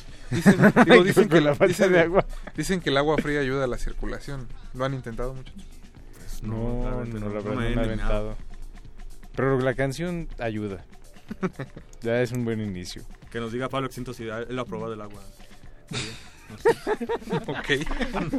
bueno, pues Pablo, Bueno, adelante si quieres contestar Pablo, a Alberto. sí, ah, la- ahí están las redes de que, Alberto. este, hay DM, hay que nuestras opiniones no directo. reflejan las de la institución y son a cuenta personal. Eh, pero ya estábamos hablando de la programación de Vas a Gritar. Aquí está Ali López, su, su director y programador. Ali, nos decías que vas a tener una película ecuatoriana y luego una película brasileña que se llama Amata Negra. Amata Negra, también eh, del Cono Sur viene Act Zombies, una película peruana, de, eh, obviamente de zombies, que era una serie web eh, muy local de, de- de Perú y de repente Canal Más le, le entró y decidieron como juntar los capítulos pero, y hacer una, una película que para mí es una película bastante interesante que habla eh, siempre digo que pues como estas comedias como el desesperar de los muertos pues nos llegan pero en realidad pues es una comedia como muy ajena a nosotros no y, y esta creo que es una comedia muy local muy latinoamericana en donde sí puedes identificar los personajes y las situaciones Es como esta que vimos hace un par de años de ovnis en, en Zacapa, ¿no? O- o- vaya, no, no son zombies, aquí son extraterrestres, pero ese tipo de cine, pues muy local, en ese caso guatemalteco, pero pudo ser en México fácilmente. ¿no? Sí, sí, un poco Pero también- porque todos somos hermanos latinoamericanos. ¿no? Pues ahorita ya viendo la, la caravana en- ahí en el... Ojalá traigan unas copias, porque si no, no alcancé a ver esa. güey. Ojalá, Pues ojalá. Yo, yo, yo no vi diferencia, ¿eh? Yo realmente vi que, era- que éramos los mismos. ¿no? Éramos todos Todos, todos Todos, todos, unos, sí, abrazados. sí, sí. Ok. Muy bien. De por el metro ya es como la bestia, entonces tampoco es como...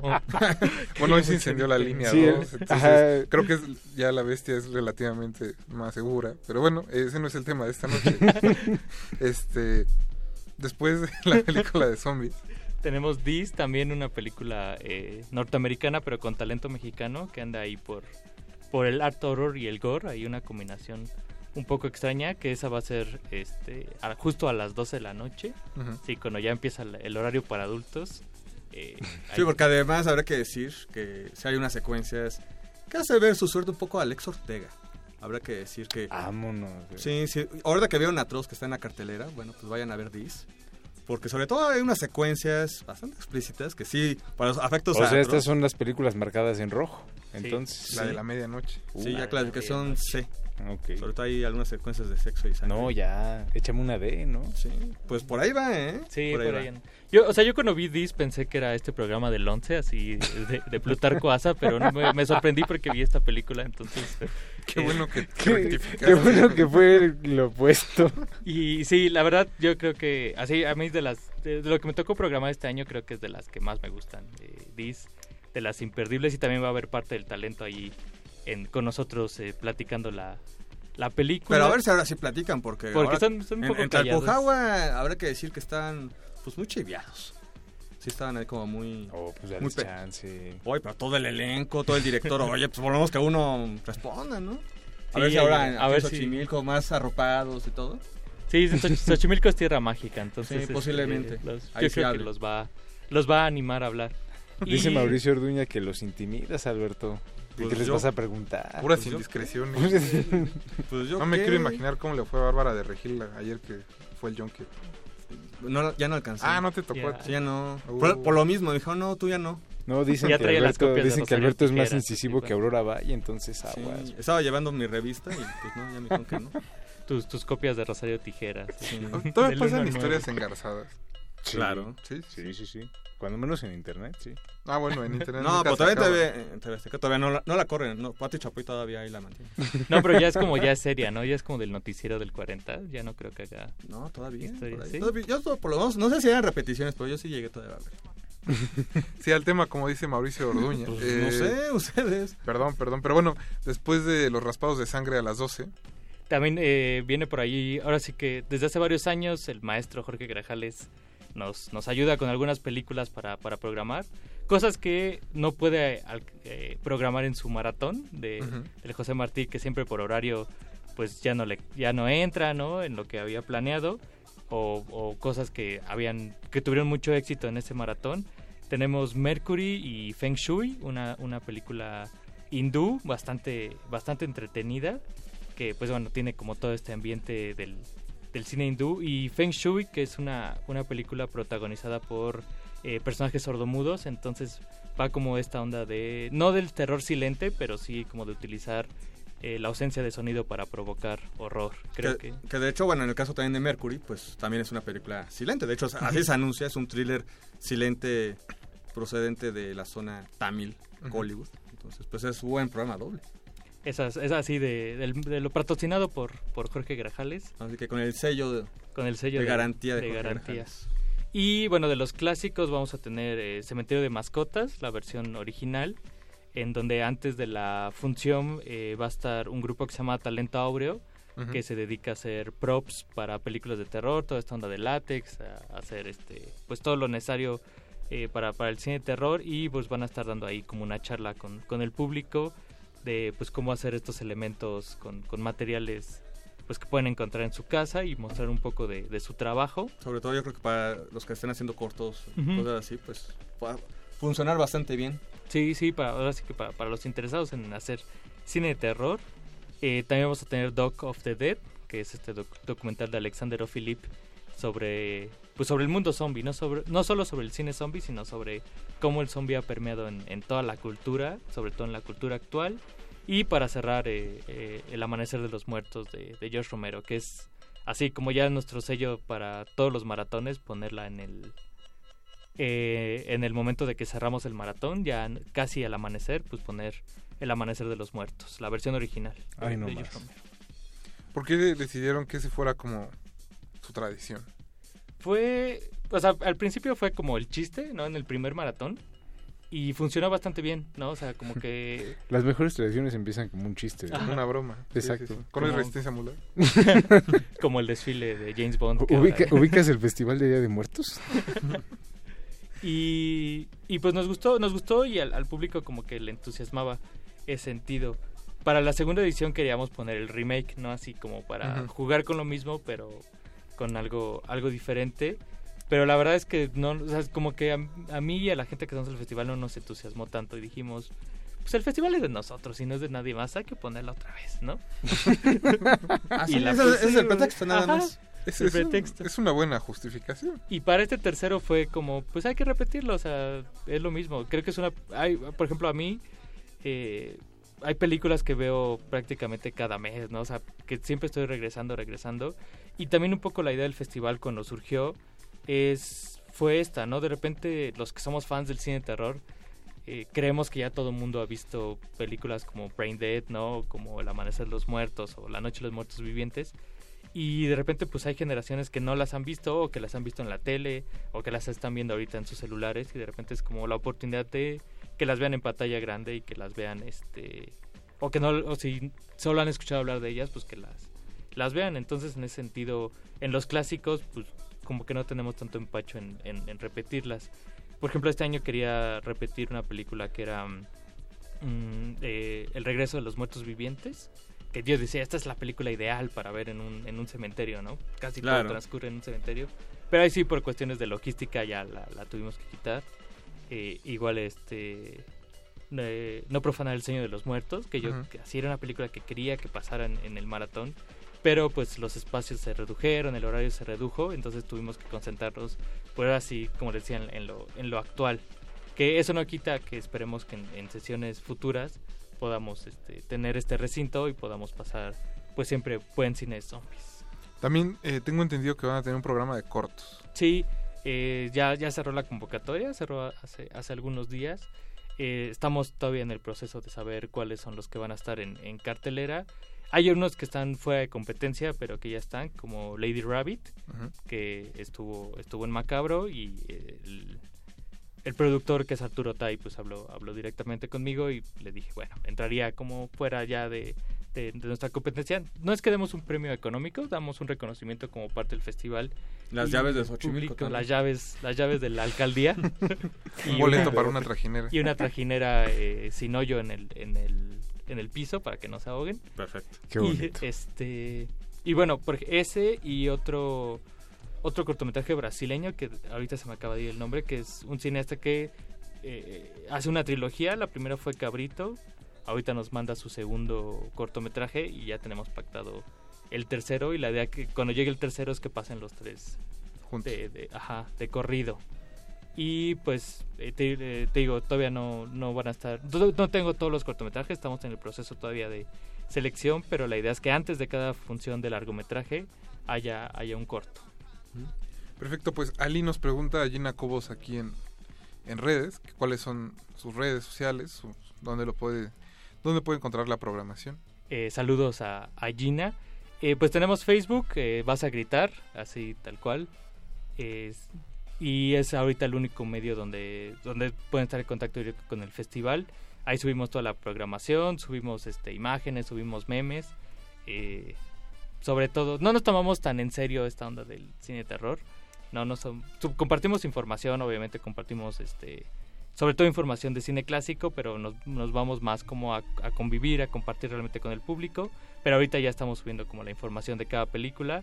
Y pues a mí pueden buscar igual como Ali López en, Facebook o arroba al-li1 en Twitter y e igual se van a estar enterando de todo lo que hay en, en el Vas a Gritar.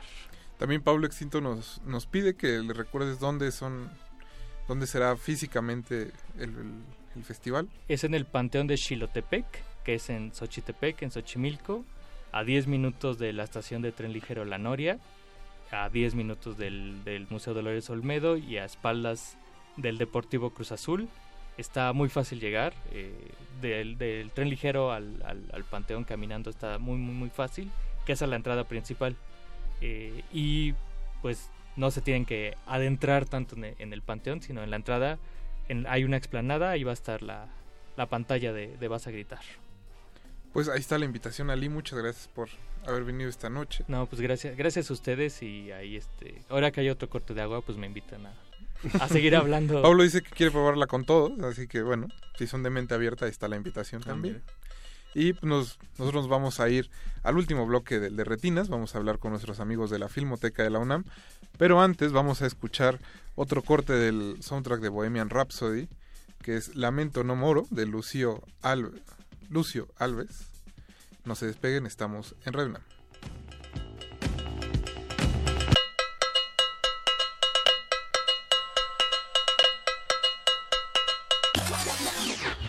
Não posso esquecer o teu olhar longe dos olhos meus. Ai, o meu viver é te esperar pra te dizer adeus, mulher amada, destino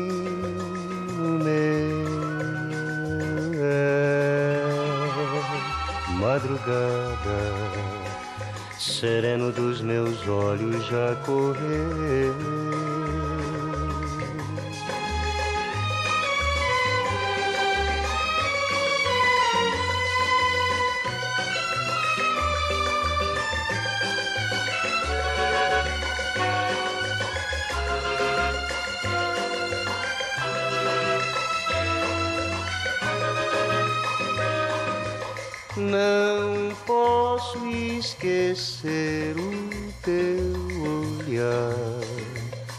Longe dos olhos meus.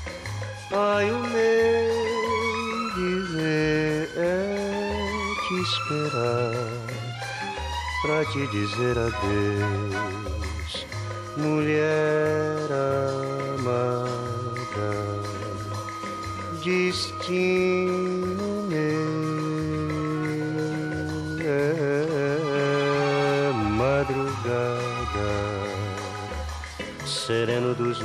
olhos já correu.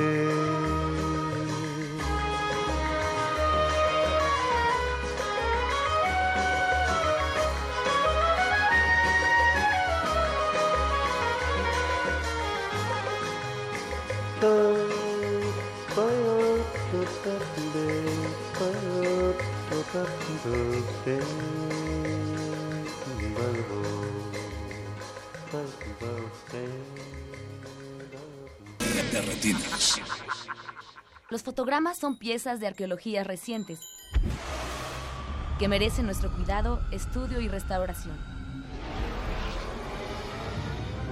Filmoteca UNAM.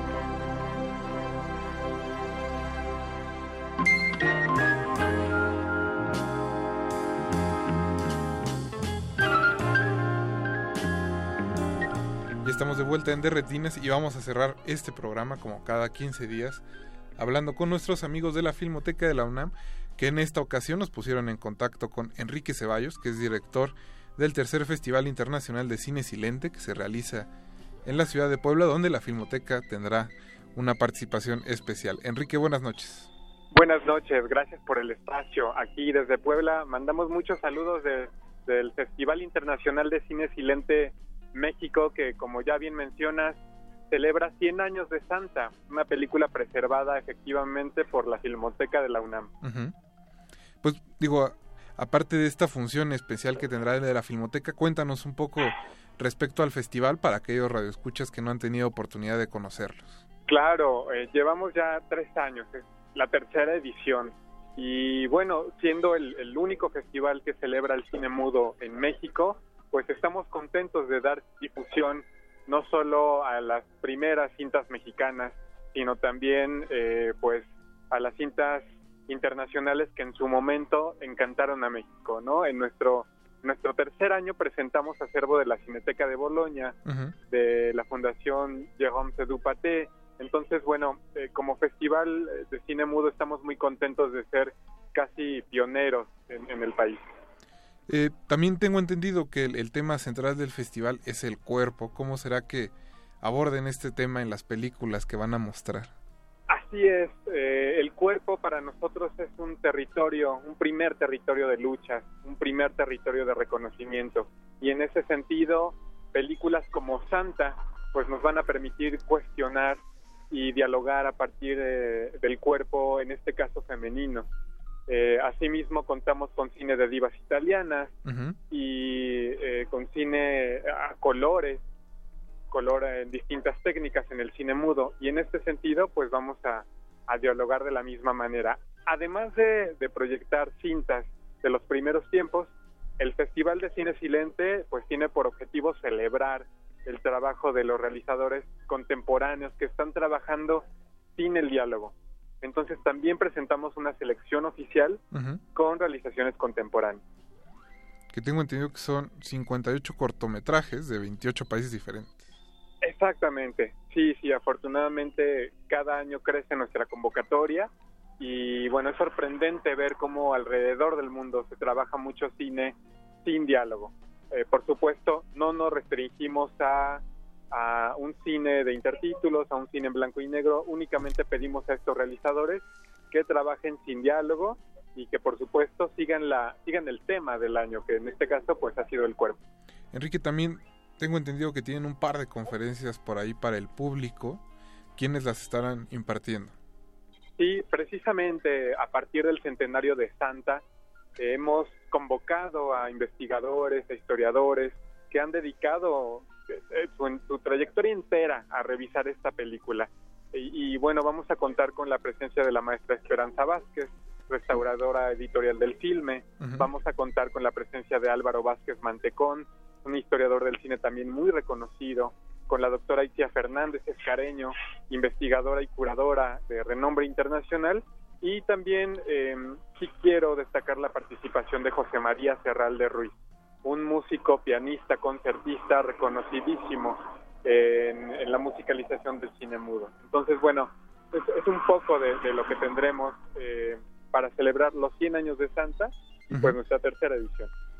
Pues Enrique, antes de terminar la llamada, ¿dónde pueden nuestros radioescuchas encontrar horarios, programación, sedes? Sí, pueden encontrar en las redes sociales nuestro programa digital. En. Facebook estamos como Festival Internacional de Cine Silente México y en Twitter e Instagram estamos como arroba Silente. Perfecto, pues ahí está la invitación para que se den una vuelta a Puebla. Enrique, muchas gracias y mucha suerte. Gracias a ustedes, los esperamos ya desde hoy 6 al 10 de noviembre aquí en la ciudad de Puebla. Perfecto, pues Enrique, buenas noches, hasta luego. Hasta luego. Pues recuerden checar toda la programación, dense una vuelta a Puebla, que la comida es linda y ahora que va a haber buen cine, pues con más razón. Así es, y para ver Santa de nueva cuenta. Imagínate Santa con unas semitas. Híjole. Qué barbaridad. Un mole. Bueno. Un la remojas una buena mole. semita. Ándale. Sí, sí. Mira. Pero nosotros nos tenemos que despedir. Eh, muchas Ah, ¿ya- gracias no por habernos acompañado. Se acabaron los festivales por hoy. No, para Rafa apenas se La comienza. Ah, bueno, sí, porque ahora tiene que hacer todavía la maleta. Sí, se nos A eso los vamos cabos. ahorita. Les cuento la próxima semana Sí, ya queremos ¿De la maleta o del festival? del festival. Ah, ok. Pero nosotros vamos a cerrar este programa escuchando otra canción del soundtrack de Bohemian Rhapsody. La última de esta noche es Love of, of My Life, que esta sí es de Queen. Para cerrar con una nota bonita. Alberto Acuña Navarijo, muchas Buenas gracias. noches, Rafa. Jorge Javier Negrete. Gracias, Rafa. Buenas Mauricio noches. Orduña estuvo en la producción, Eduardo Luis en los controles, digo en los teléfonos, y don Agustín Mulia en los controles, perdón, don Agustín. Ya le estás quitando el crédito. Disculpen, disculpen, mi nombre es Rafael Paz y los vamos a dejar con el Calabozo de los Vírgenes y recuerden que mañana Resistencia Modulada empieza a las 8 de la noche.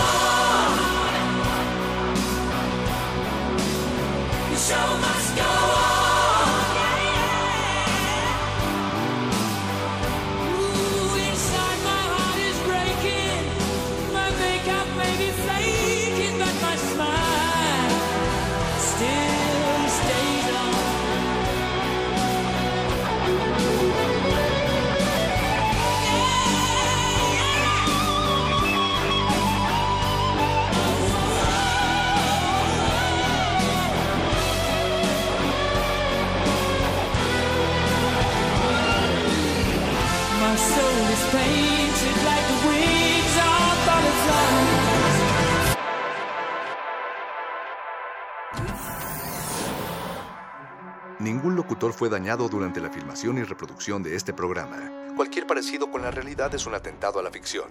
Consulta cartelera para próximas funciones.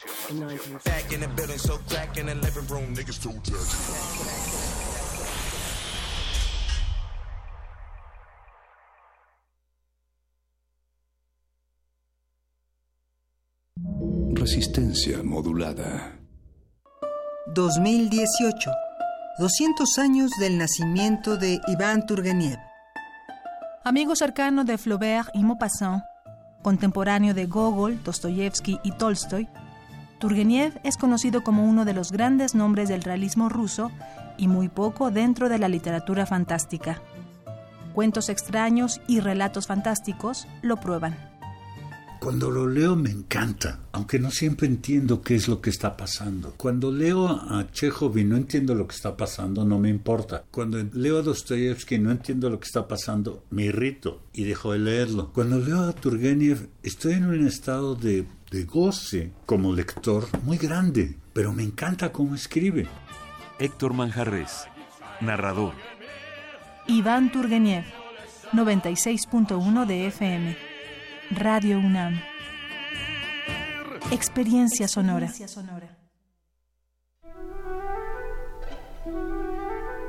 Amigos, yo soy Paulina Rivero Weber, directora del programa universitario de bioética. Yo los invito a escuchar El Árbol de las Ideas, Arte, Ciencia y Filosofía para la Vida. Es una coproducción con Radio UNAM en donde dialogamos con algunas de las grandes mentes de la filosofía y las ciencias en México acerca de los temas más importantes en el campo de la bioética. No se lo pierdan todos los miércoles a las 4 de la tarde aquí por el 96.1 de FM Radio UNAM. Experiencia sonora.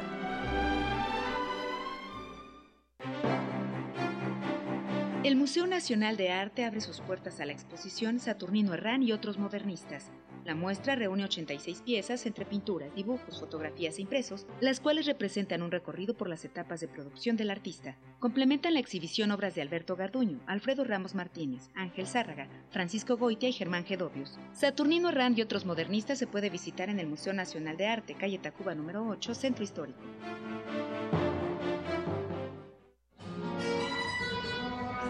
Buscar el mejor sonido en cada cuerda. La armonía en cada pieza, con un impulso en mente. Alcanzar el lenguaje universal. La música. Radio UNAM y la Facultad de Música te invitan a disfrutar de un espectro emocional en manos de cuatro jóvenes guitarristas. Cuarteto Cuicani, José Chimal, Mario Velázquez, Jorge Vallejo y Arturo Martínez. Domingo 11 de noviembre a las 17 horas en la sala Julián Carrillo de Radio UNAM. Adolfo Prieto 133, Colonia del Valle, cerca del Metrobús Amores. Entrada libre. La emoción musical es un momento único para el público. Radio UNAM. Experiencia sonora.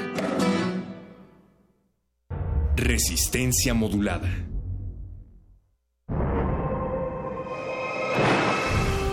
Los niveles inferiores de la nave de la Resistencia están dedicados a los calabozos, donde se resguardan los temas prohibidos y tomos de conocimiento olvidado.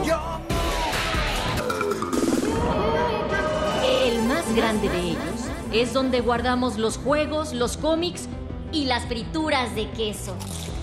Bienvenido a él, viajero. El calabozo de los vírgenes.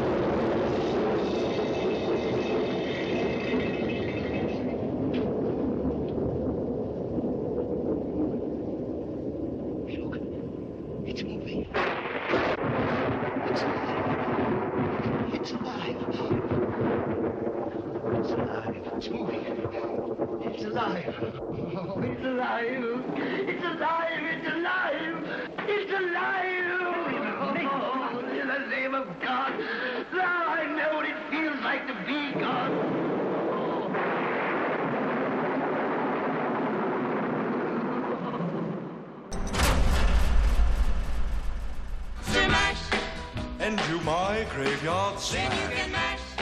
Bailen el baile de los monstruos en este hermoso día de San Valentín. Marty, ¿por qué tocas eso hoy? Debe haber miles de canciones de amor. Bueno, es como una canción de amor, ¿no? Monstruos que disfrutan de nuestra compañía, bailan controlando su instinto destructivo. Te equivocaste de disco, ¿verdad? ¿Por qué me haces esto?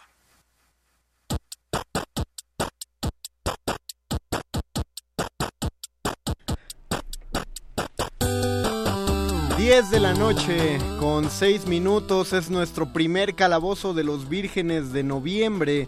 Nos saluda el Union Master desde el sótano de sus padres, donde hemos todavía no quitamos las decoraciones de Halloween, ni siquiera hemos quitado la ofrenda que pusimos aquí para todos los Vengadores y toda la mitad del universo que desapareció con el chasquido de Thanos. Les damos la bienvenida al último programa de este martes de la Resistencia y les presento también a nuestros rolocutores de esta noche. Tenemos la presencia orgullosa, vistosa y sonora de nuestro sanador sonoro Paquito de Paburo. Muy buenas noches. Hola, También está nuestro explorador gráfico que nos trajo sus más bellos cuentos para antes de dormir, Gabo Pérez. Buenas noches a todos.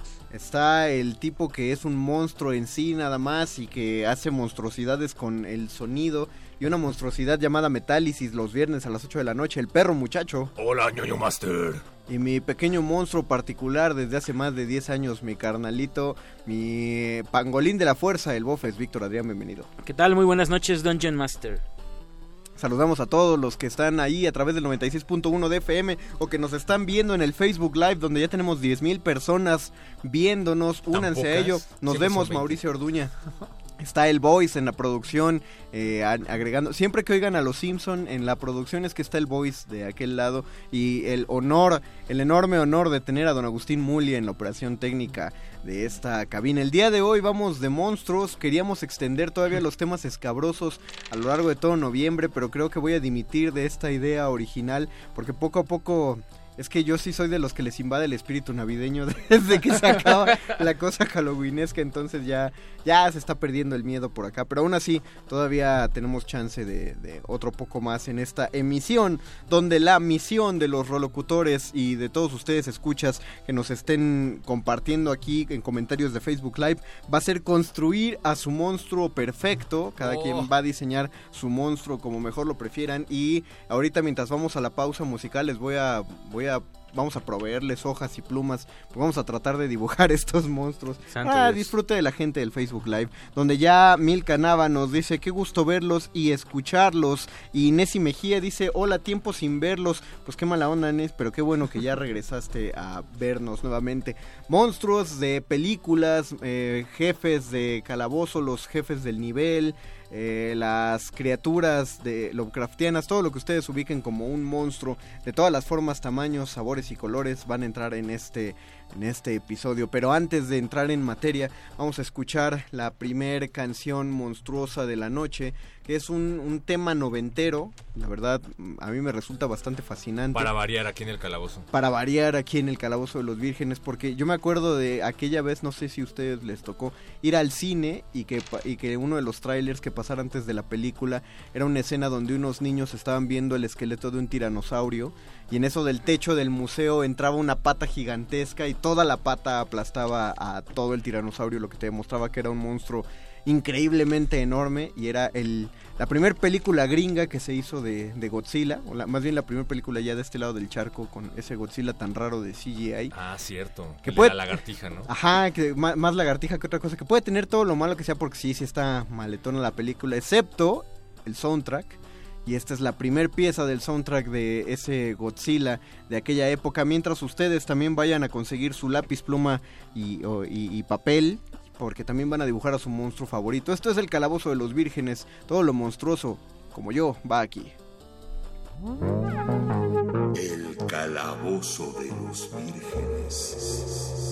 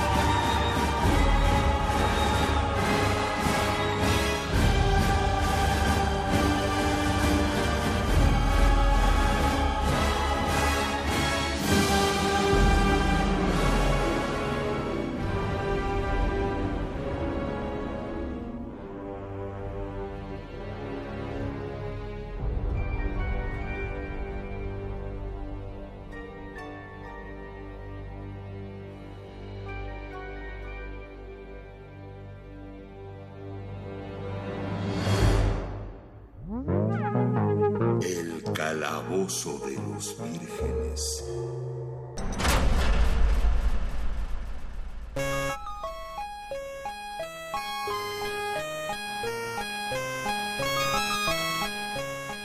Mandamos saludos a Luis Martínez, y a Gaby Chametia, eh, Michelle Corona, Corona Reyes que nos dice el demonio de Jeepers Creepers es su monstruo favorito.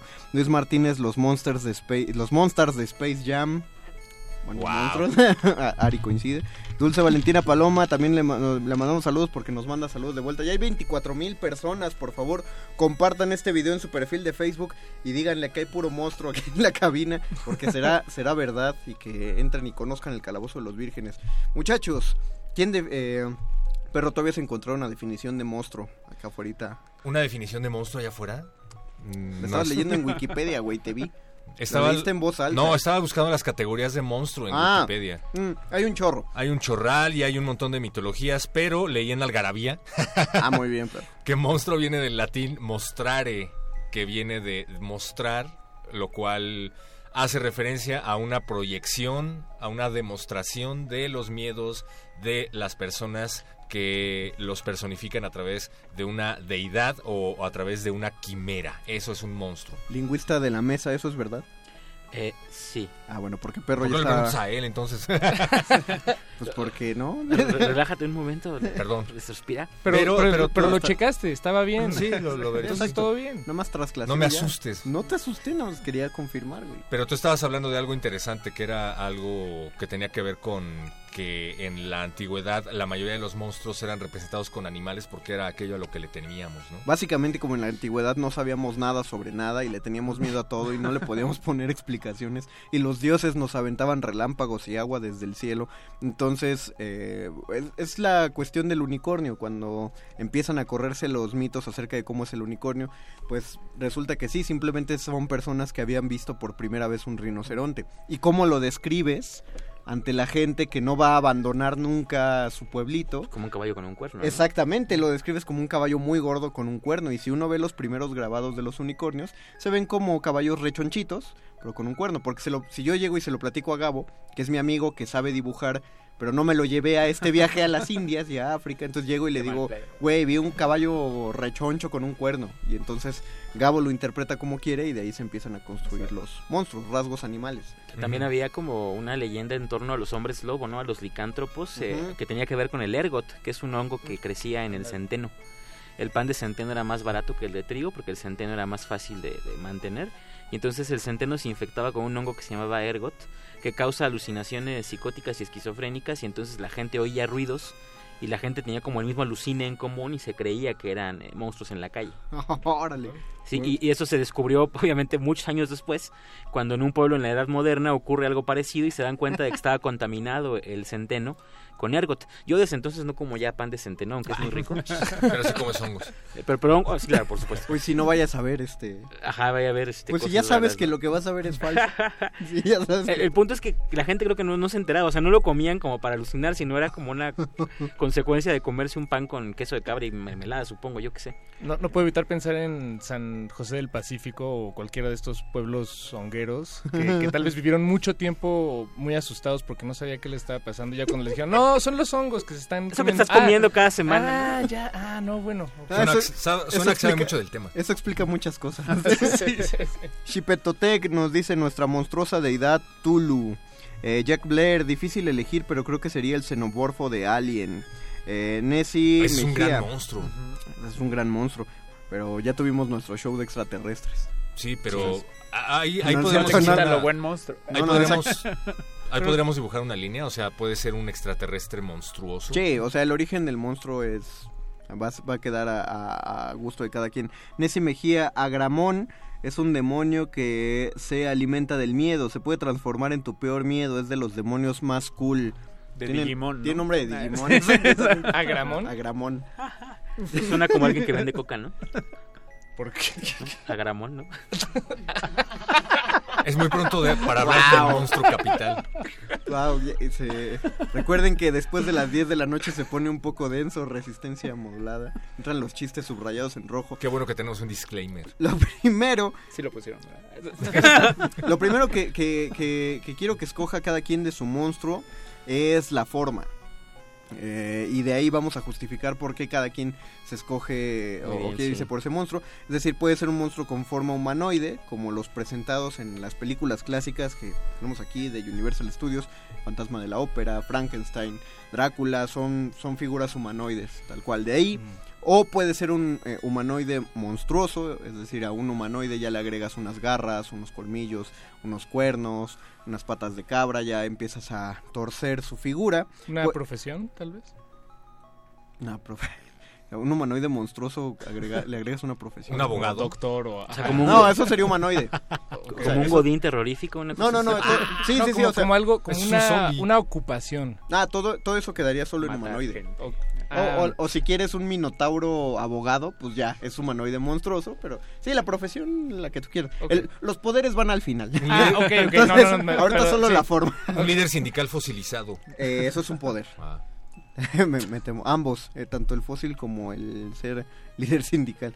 Eh, o puede ser una bestia que tenga forma de animal, cuatro patas o seis patas, como un perrote grande. O una aberración, donde ya se pueden volar hasta lo que quieren y que, que sea un tornado que tiene ti- eh, tiburones, no sé. Y si nos ponemos Lovecraftianos, Mm, porque ah. Lovecraft, Lovecraft era más de calificativos que de descripciones. No, No, no, te no. ponía como algo, era aberrante, repugnante. Ay, pues sí, pero eso es terrible. Eso es, eso es lo que no me agrada del- de, Lovecraft, o sea, se la sacaba muy fácil. ¿Cómo describo lo innombrable? Pues digo que es innombrable. Pero tenía su mérito, ¿no? feo. Porque finalmente tú leías y cada quien se imaginaba algo distinto a partir de lo que A mí, de hecho, eso es lo que más me llama la atención, que como que dejaba mucho a la imaginación de uno Exacto. mismo. Y ahí es donde en verdad tú le viertes los terrores que más te llaman a ti en Sí, particular. eso también me, me parece muy rico. Igual Mary Shelley, cuando es- describe al Frankenstein, es como muy austera. la No, no, no, sí lo describe bien. Pero así de pies a cabeza. Sí, Yo recuerdo que... lo, de- lo describe con tal, con tal detalle que por eso hasta te habla de los ojos, que parece que están cubiertos con un velo de cera. Ah, no recuerdo bien. Cosa que da mucho asco. Bueno, lo que sí recuerdo es que no tenía nada que ver con lo que nos ha venido Ah, no, no, no, no, porque el güey hasta habla bien bonito. Pero algo muy interesante de los monstruos, creo yo, es que además de que retratan obviamente los, los miedos o las... Pues sí, digamos, los miedos y las pesadillas que, que tiene la humanidad en algún punto determinado de la historia, creo que también al mismo tiempo pintan o, o- o nos dejan ver hasta dónde llega la imaginación y el conocimiento de, del ser humano en una época determinada.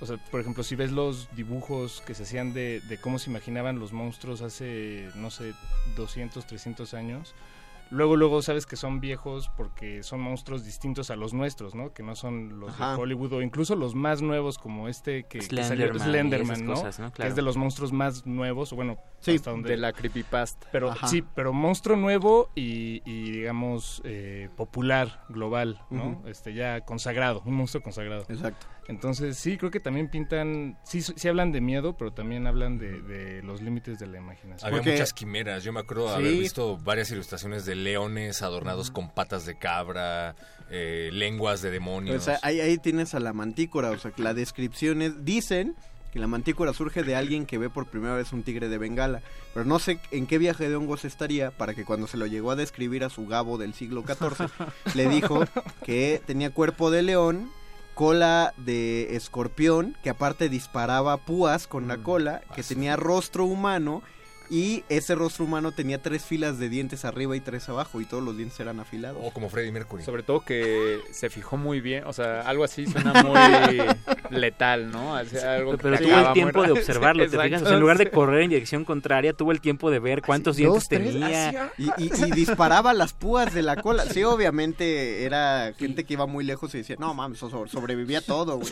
Allá afuera el mundo está horrendo. No, no hay que olvidar, por ejemplo, también lo- los monstruos colosales, los monstruos marinos, ¿no? Que eran como una explicación para eh, dar una especie como de sentido a los naufragios y a, a la, a la marea, Sí, que en realidad era como una... Nadie la cagó. Una sí. forma de... Exacto, de explicar eso, ¿no? Que, De hecho, eh, perdón, eh, justo Lovecraft habla muchísimo del mar. Casi Sí, el, el Leviatán, que es una exacto. criatura bíblica, ¿no? Por Justo. ejemplo, eh, el Kraken también Cthulhu. famoso, Hulhu, ajá, sí, son... Se crean igual en la colectividad, pero como que obedecen también a necesidades de... ¿no? Igual, por ejemplo, para a lo mejor durante muchos años se consideraban monstruos, ¿no? Los asesinos se- seriales, en lugar de hablar de un humano que hacía algo, pues igual era un monstruo al que se le adjudicaba eso. Allá que el destripador se le consideró un espíritu mucho tiempo. Eh, Sí, o sea, justo ese tipo de cosas, ¿no? Las explicaciones que damos a aquello que rebasa nuestra racionalidad. Y, y tiene que ver también con este esta forma ¿no? que tiene el humano como de explicar mediante lo paranormal o lo extraordinario aquellas cosas que le da miedo enfrentar que sí son parte de su realidad, ¿no? Como hasta muchos años se creía, ¿no? Que las plagas eran castigos divinos, ¿no? O que los, las asolaciones de los campos eran castigos divinos justo para no pensar ¿no? en que la naturaleza solita podía armar su camino, ¿no? Sí, por ejemplo, ahora que mencionan a Lovecraft, estaba pensando en cuando describe a Cthulhu, este ser de proporciones inmensas, tan inmensas como él veía el océano, porque justamente a él, eh, pues creo que le aterraba mucho, ¿no? El, el- la ¿A idea quién del- no? Sí, claro, la idea del mar. Y era este La ser... idea del mar. La idea del mar es El mar en sí. No, pero, me, O encanta. de cómo lo idealizas. ¿A quién no le da miedo? O sea, te estás caminando en la orilla y falta que se te vaya tantito la arena abajo del pie. Y, ya, vale, verga, ya me llevó el mar. Y- y de Todo el la- mundo ha tenido ese microinfarto. Y de lo inmenso llegamos a lo muy pequeño. Por, por ejemplo, los facehuggers. A mí siempre me dieron muchísimo más miedo que cualquier idea leviatán. ¿Quiénes son los facehuggers? O sea, los las- que llegan y se te plantan en la Ah, los cara. de- sí, los te de Alien, sí, ponen sí. un huevo y al rato te utilizan como para Como eh, huésped. recipiente de Sí, para incubar su bicho, ¿no? Eso siempre me dio muchísimo miedo. Lo más terrible era como perder mi eh, Tu humanidad. Sí, ¿Qué- exacto. qué forma- Convertirme en un recipiente de un monstruo me dio mucho miedo. siempre. Pero por eso, por eso aquí se van a hacer dibujos, porque no quiero que haya seis personas diciendo mi monstruo es inenarrable. Entonces, Es no inefable, No, no, no, insoslayable. que se ponga en papel. Mi monstruo es una lombriz E. coli. Ok, entonces tiene forma de aberración. Ujú. Ok. Y hace que pierdas tu voluntad. Gabo. Yo diría que sí tiene proporciones humanoides, más o menos, como rasgos humanoides, pero más hacia lo distorsionado. Eh, ¿Quieren que les explique por qué? Como humanoide sí, si quieres, sí, claro, o sea, como- no, bueno, por lo mismo, ¿no? Creo que generalmente las cosas que más dan miedo son cosas que también puedes traer un poco hacia la realidad. Entonces alguien que se transforma como un licántropo y lo ves transformarse, o sea, cosas que pasan de un estado familiar a un estado completamente desconocido. Distorsionado. A mí esas son de las cosas que más me dan miedo. Paquito de Paburo, tus dados salió más alto, te toca. Mm, Forma. Forma, ay, amorfo, amorfo. Ah, bien. Ay, qué fácil, ¿no? No, espérate, ya, ya al rato veremos si le pone pinzas, tentáculos o es The Blob. The Blob es el mejor diseño de monstruo. Sí, Tengo, sí, sí. tengo flojera Sí. de hacer un monstruo. Pero tengo mucha... Ga- mucho- eh, muchas un- ganas de hacer una película. Y un Sí. galón de resistol. Yo, recuerdo mucho La Mancha Voraz, ¿sí se acuerdan? Es de Blob. Es yo lo Blob. conocí como La Mancha Voraz, perdónenme la vida. No, es, un- Yo es la- también, yo también de las conocí. mejores trad- Una No. masa ahí. Me da mucha ¿Cómo risa. se llamaban estos bichitos que se iban? Que Critters. parecían Critters. los- Los que se hacían bolas que disparaban. No, que se te metían a la boca. Ah, no, entonces Ah, ese. gusano. ¿Sí le suena? Todos pensamos que era Critters. Sí. No sé por qué dijeron Critters. ¿Por qué le hiciste? Ahorita lo voy a buscar, Es pero... que tu, tu, tu- tu seña fue bichitos, hiciste una forma redonda, Sí. una forma esférica. O hablas de los trepanadores de cuerpos. Eh, algo por el estilo, se te meten a la boca y Per- una vez más perdón. te utilizan como huésped. Profanadores. Profanador. O sea, también te trepanaban, pero A veces, a veces, a veces. Víctor, tu forma. Eh, humanoide, porque coincido. No, no, la con- del monstruo, no la tuya. por- no, no voy a contestar nada de eso, Mario. Eh, humanoide por la misma razón que, que dice Gabriel, creo que es lo que causaría mucho más eh, miedo en el sentido de que te, te puedes ver incluso reflejado en eso, o sea, se comporta como tú, por lo tanto le asumes conciencia, le asumes igual hasta pensamiento y eso da mucho pánico, ¿no? Incluso, eh, bueno, recordemos lo- lo- los pavores que causaba, ¿no? La gente con deformidades y enfermedades en, en la antigüedad. Sí. O sea, era, era justo por eso, ¿no? Porque es un humano y tú no sabes si debajo de eso hay un humano y si tú puedes acabar así. Un poco lo que decía Perro Muchacho, que lo que daba miedo era como perder su humanidad, su identidad. No sabes si él algún día fue como tú. Entonces yo me iré por humanoide. Y no quiero ser ese que dice que el monstruo vas. somos nosotros, pero ahora que lo mencionaba Víctor pensé en el hombre elefante y de el tormento que tuvo por existencia esa persona justamente por ser diferente, ¿no? El Por monstruo muy todos diferente. los que lo querían utilizar para ser la atracción de su circo. Eso, Freaks. Eso es verdad. Miquel Méndez dice los tomates asesinos. ¡Wow! Oh, wow, sí. La Claro. caricatura era de lo mejor que uno podía ver en la, en la tele. La caricatura de los tomates asesinos. Había otra caricatura de un tomate que tenía un mohawk verde que si alguien se Aqua- acuerda por ahí. No, no, no, Hunger Force no, no es esa. Era una como de esas caricaturas de Blockbuster, bueno, así yo la recuerdo. Si alguien se acuerda por ahí. Pues alguien, a ver, pues dale norte a Gabo. Luis Flores Palomares, no olviden que ya regresó el chupacabras maquiavélico. Ah, sí, de- esto va, nota política para ti, perro. que ya volvió el innombrable. Los monstruos de Piporro, dice Juan José Moranchel. Ah, sí, cierto. Nunca se fue el innombrable. En la nave de los monstruos, buena película. Luis Martínez, El monstruo de viaje al fondo del mar con el doblaje de Gis y Trino. Uy, buenísimo. Milka Nava. Buenísimo. Tienen el libro de la peor señora del mundo, es de Gabo. Sí. Aquí lo tiene. Una no- gran monstruo. Nos lo quería leer. Doris Yasmín, oigan, y mujeres monstruos, la medusa podría ser un ejemplo. Las Saludos, sirenas. Virgen, Gracias. La Nereidas. Bueno, la sirena, Nereidas. la sirena, sí, lo que tú, lo que conocemos por sirena realmente se llaman nereidas, que son las mujeres con cola de pescado. Las sirenas originales tienen cabeza de mujer y cuerpo de pollo desplumado Mm. y cantaban encima de montañas de cráneos que estaban en el mar justamente. Pero se hizo una confusión, como se decía que las sirenas bebían en las costas, dijeron, ah, pues son peces, y no, son aves que no pueden volar, Ya, con wow. mujer, y que Eh, comen hombres. Hubo un tiempo en el que se pusieron de moda estos falsos documentales de National Geographic, donde se supone que un grupo de exploradores iba a buscar sirenas e incluso te las recreaban con CGI y te ponían al investigador hablando frente a la cámara y tal, hasta que ya los obligaron a poner un disclaimer. Pero recuerdo haber visto un documental sobre sirena- sirenas que sí estaba bastante monstruoso. Todavía en YouTube usan las, i- las imágenes como si fueran reales. Wow. Porque están, ya ves, fuera de contexto. Michelle Corona Reyes, ¿cómo se llaman los monstruos que salen de debajo de la tierra de una película que se siempre Tremors, sacan en estas fechas? sí. Tremors. Con Kevin Bacon, por cierto. Sí, ciertamente. Y buenísima también. Era el miedo de no mames, no puedo salir a la calle. Milka, Na- bueno, yo, yo de niño estaba muy feliz, ¿no? Pero dije, ¿para qué salen a la calle? Saltando de coche en coche. Milka Nava y también Where the Wild Things Are. Seguro el libro lo llevó el perro muchacho, no, quizá no. No, lo trajo Gabo también. Ah, y también trajo este muy bonito cómic de cuentos de Es terror. material de ilustradores. Yo tengo una Que no se ve en cámara, monstruos, pero tú dale. pero, pero no la traje. Iván Flores, saludos. No se olviden del monstruo de Catepec. Pues sí. pues sí, efectivamente. Más bien el monstruo ese Catepec. Eh, Eder Mercado. Saludos. El, el chupacabras cuenta como monstruo, sí, pero el, el, el- el alien. Luis Flores Palomares, el Salinas, sí. Sí, pero yo me gusta más el chupacabras alien. Ya antes de ir a Rola, escojan el tamaño. ¿Va a ser chiquito? ¿Va a ser tamaño medianón, como de una persona? ¿O de ahí grande, pal real, qué tan grande? A mí me da mucho miedo el tamaño parasitario, justamente porque acabo de leer la nota del chico que se comió por un reto viral a una babosa. Y ahora está muerto, no, ¿no? era un reto, muerto. no era un reto viral. Era un, re- Un reto de una fiesta, sí es Fue un reto que le puso su cuate, pero no era viral. Que llegó una babosa y le dijeron a que no te la comes. Se la comió y le dio una eh, cráneoencefalitis, meningitis, le dio una parálisis durante siete años y luego se murió. Eso me da muchísimo miedo. Entonces lo un diminuto. tamaño diminutito. Sí. Paco, ay, Yo, yo me voy al, al opuesto, me voy, eh, va a ser tan grande que si estuviera frente a nosotros no lo podríamos Uh, reconocer. me encantan esas imágenes. eh, as- Sí. Así surgieron esas tortu esas supuestas tortugas que eran islas.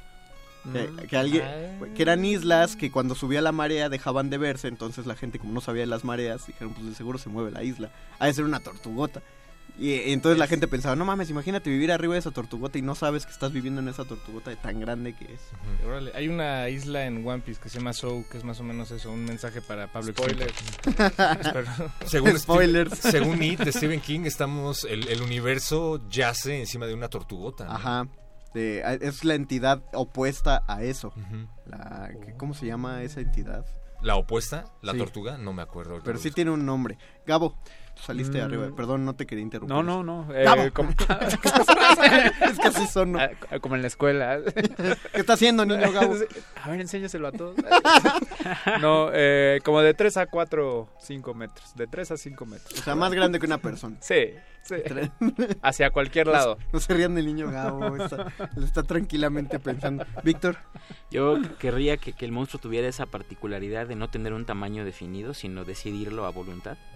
Entonces puede ser tan pequeño como él quiera o tan enorme como se le antoje. se parece al superpoder que escogiste para ti. No, querías sí. cambiar de forma. Ah, de forma, sí, pero no de tamaño. Antes de ir a Rola, José Luis Martínez Jiménez, los payasos de la película de los payasos galácticos. No, están tan chidos. Bueno, sí. o Payasos sea, asesinos del espacio exterior. Sí, ah, está no. buenísimo. eh. Es que a mí me encanta el terror clase B. Saludos a Perla Peralta, Gárgola de Plata, Buenas Lunas, qué buen tema, mis monstruos, la película Usurpadores de Cuerpos, esos que dices. Eh, son unas esporas alienígenas que invaden cuerpos y los cambian como en vainas vegetales. Pero ¿cómo se llaman? Eso, este, como lo puso él, Usurpadores de Cuerpos. Usurpadores de cuerpos. Ahorita Sí. lo busco, gracias. María Fernanda López de Star Wars, Rancor, es un, el Rancor. El Rancor y el Borgulit, el que sale en Rogue One, el que te lee la mente.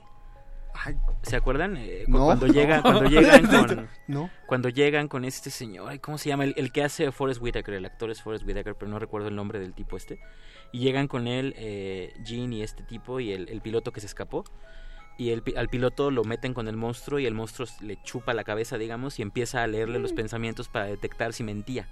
E- Ese se llama Borgulit, es un monstruo que, que se dedica, pues bueno, que su función es esa, como descubrir la mentira en el que, en aquel que lee. Ok. ¿Qué que pasó? lee. Que, que lee. Ok, creo que, creo que nos... Ah, no es cierto, no, no, no. Creo que nos salimos del Facebook Live por la computadora se amenazó, pero mientras vamos a hacer una pausa musical.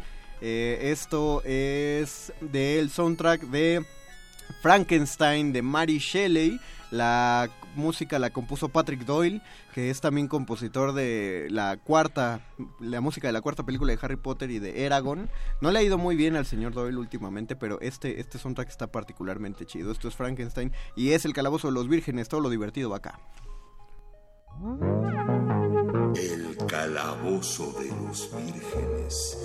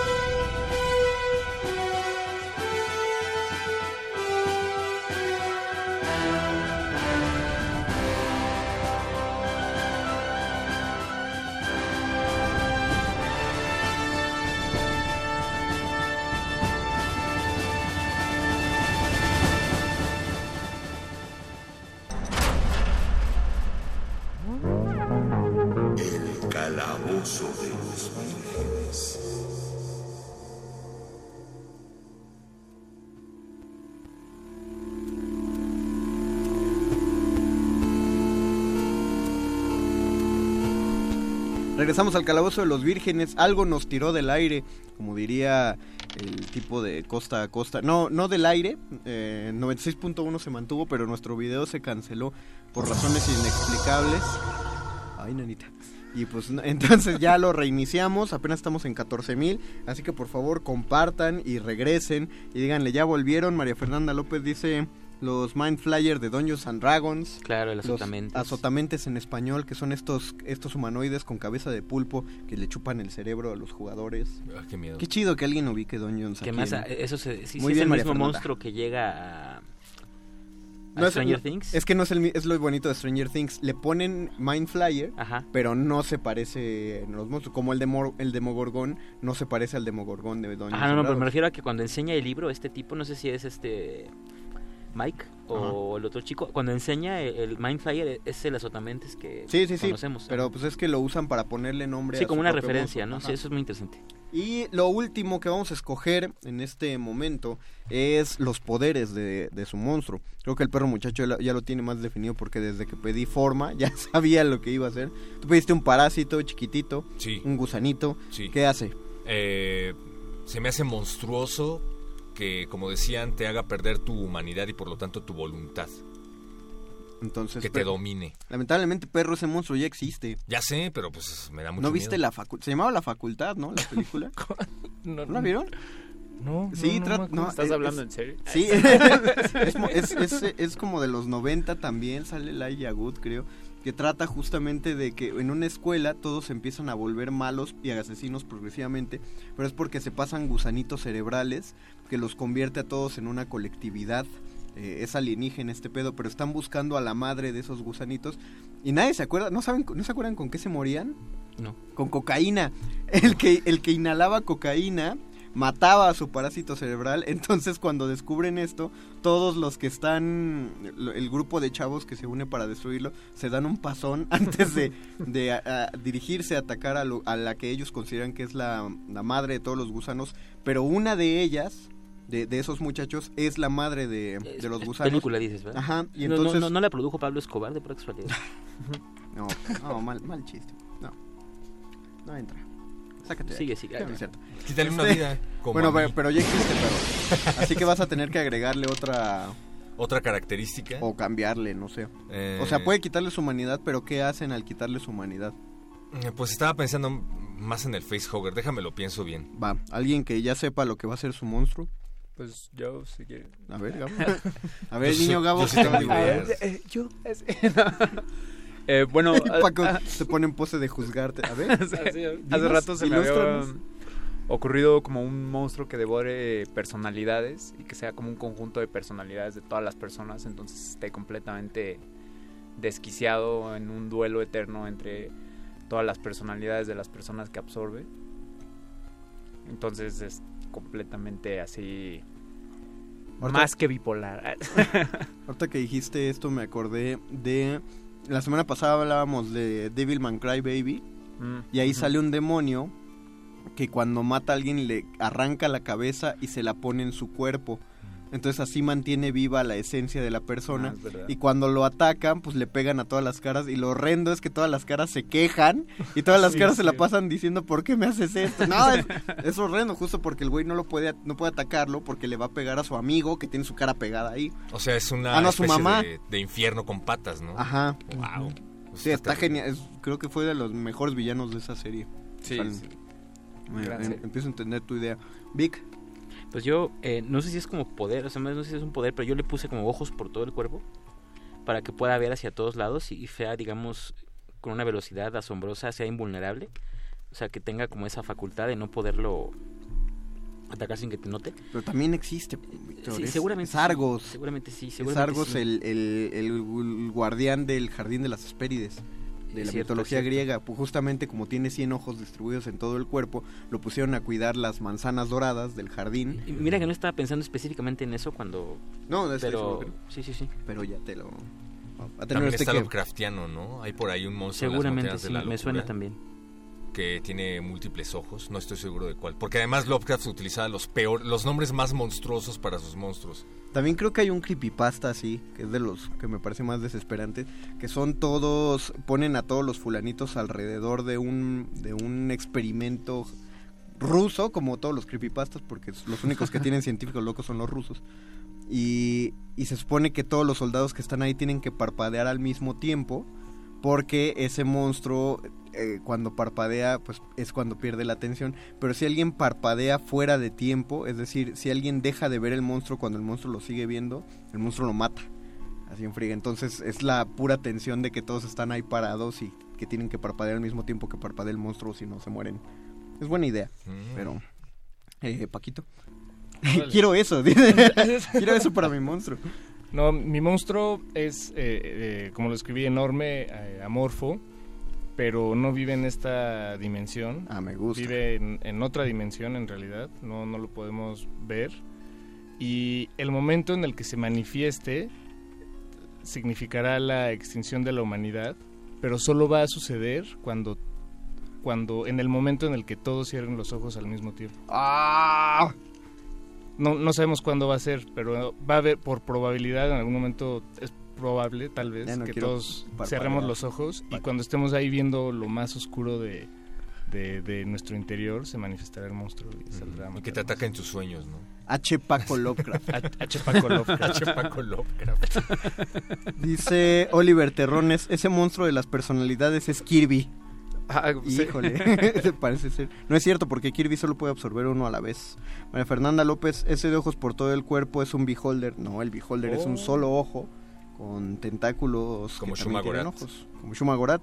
Eh, a Fabián Zam le gusta el programa y también a Eder Mercado les mandamos saludos a todos. Qué bueno que ya compartieron el video, llegamos hasta 20 mil. ¿Hay, ¿Hay comentarios allá, Paquito? Sí, tenemos en, en Twitter eh, Edgar Chávez García, dice que él sí vio la película de Faculty Ah, eh, con bien. Elijah Wood, que Exacto, estaba sí muy buena.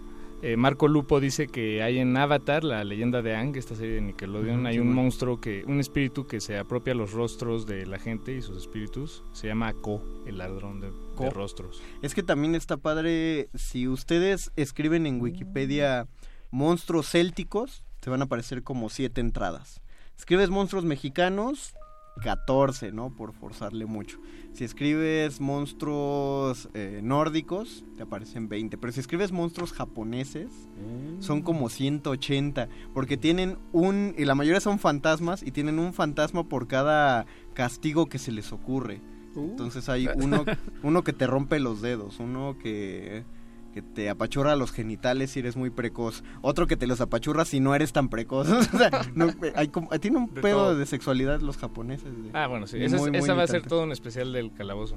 De- Rafa Paz nos menciona, de hecho, un monstruo que, que qué bueno que lo mencionas, estimado Rafa. El monstruo, el demonio de Jeepers Creepers. Ah, ya lo habían mencionado acá, pero no en- ahondamos en él. Ah, perdón, perdón. Bueno, es que a mí me encanta ese monstruo. Hasta ¿Por qué? Cuenta- Cuéntanos. el de- el de Jeepers Creepers. Es que en realidad, bueno, así siento yo. A ver, ¿tú qué piensas, Rafa? Pero que algo, algo que funciona muy a favor de ese monstruo es que en realidad no sabemos nada de, de ese monstruo. Sí, ¿no? No, Bueno, no o, sea, o sea, solo sabemos que, que se, se duerme y se despierta. ¿Cada cuánto? Porque, Sí dicen. mm, sí dicen, pero no. ¿Cada no- no 20 me acuerdo. años? Sí, Cada remake. alguna cosa así. Cada remake. Pero en realidad no sabemos su nombre, no sabemos cómo matarlo, no sabemos qué busca. Bueno, sí, a- asesinarlos a todos y comérselos. Y comérselos, pero, ¿no? Pero sí, bueno, es un monstruo que, que se ve muy bien en la pantalla, creo yo. Sí. Eh, sí, yo, yo justo lo ¿Estás que bien, quería. Conde? Sí, me- es que me quedé pensando en la, en ya que se estaba hablando de la evolución de los monstruos, o sea, viendo las películas clásicas, la mayoría de los monstruos son como criaturas. eh, hay pocos que son enteramente malvados. Drácula es enteramente malvado. El Sí. fantasma de la ópera no sufrió una tragedia. El hombre lobo es víctima de su maldición.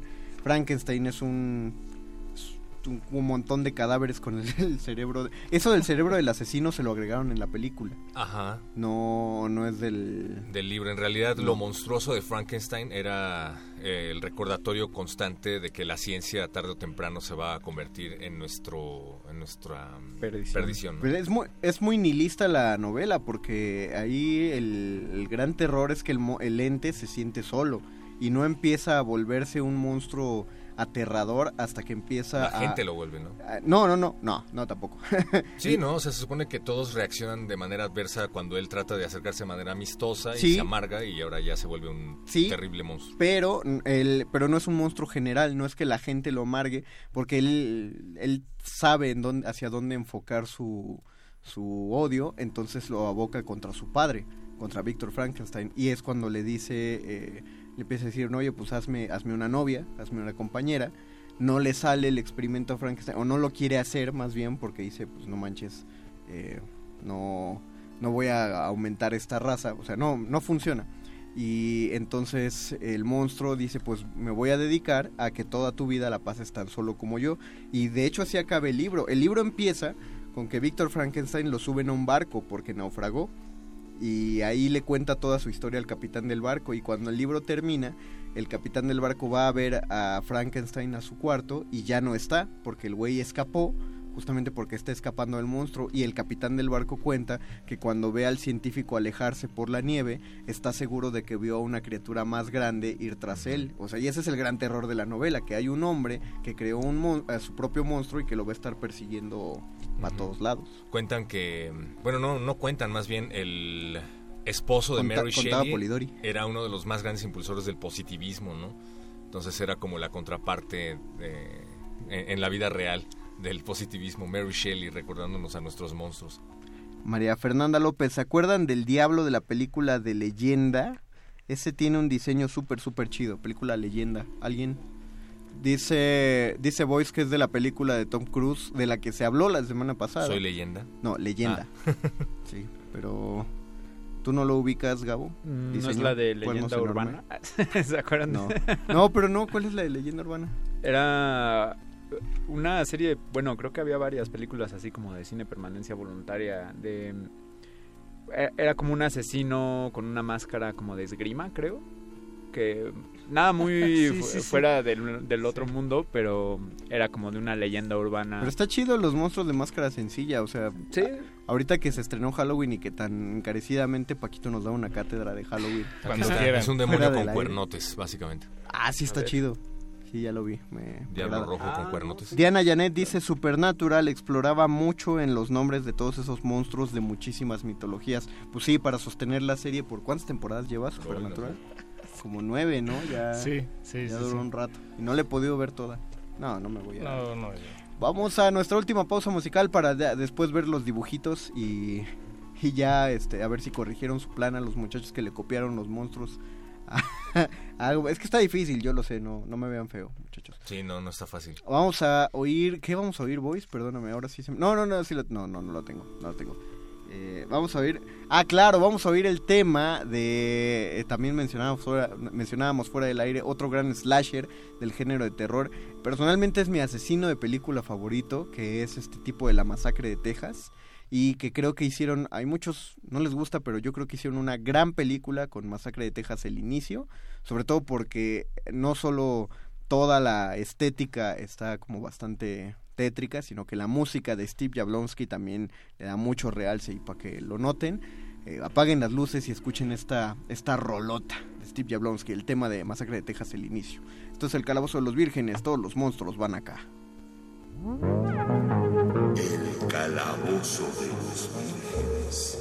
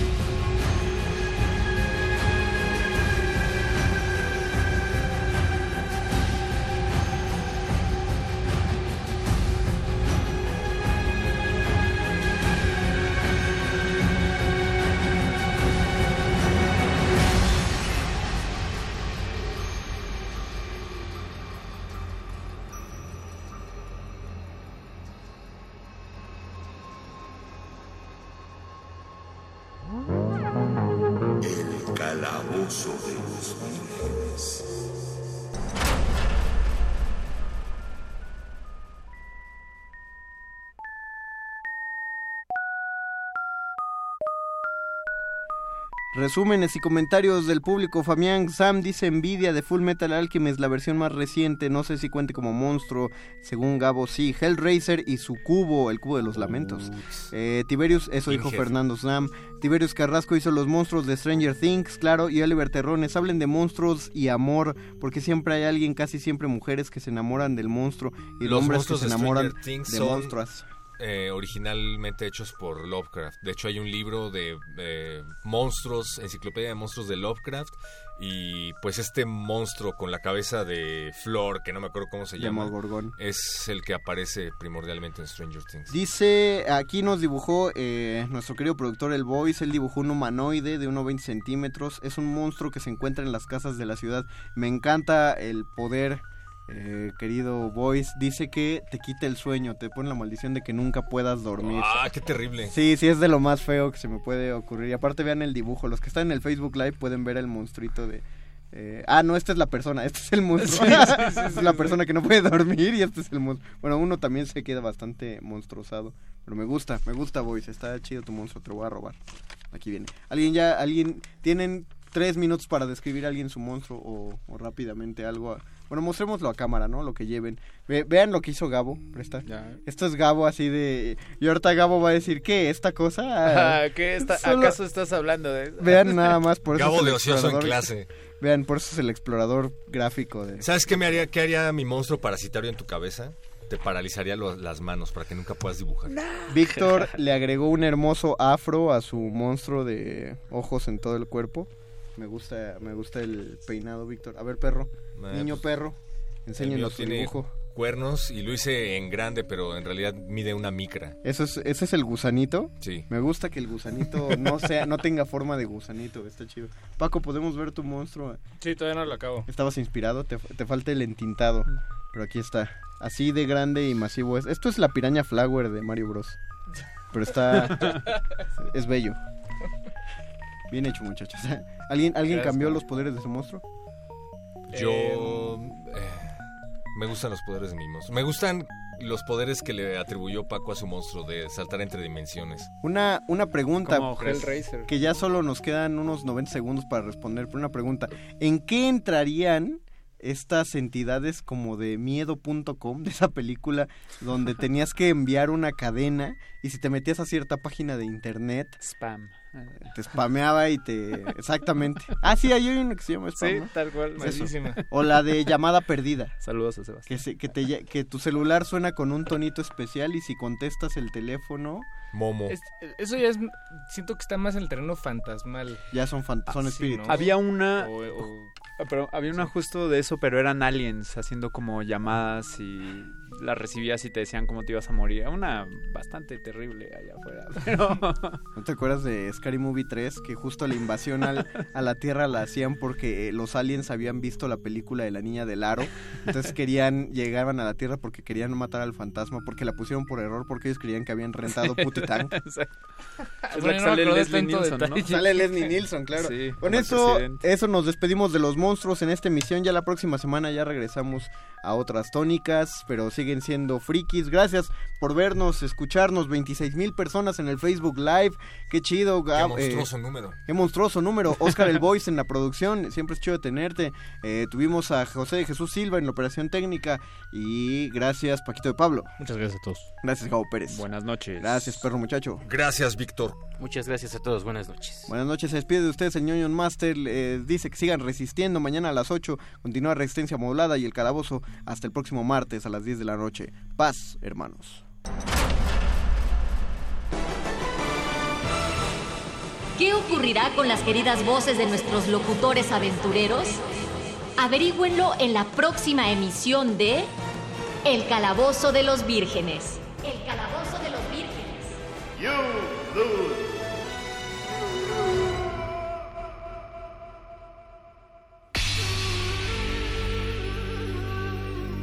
Por siglos nos hemos hecho escuchar.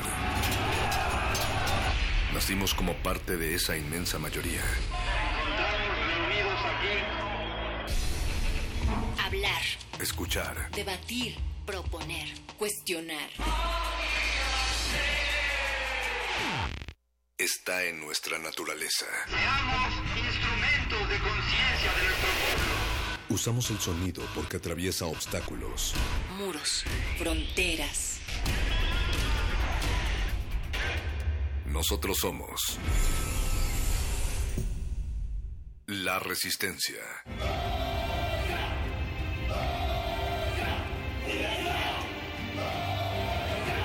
Resistencia modulada.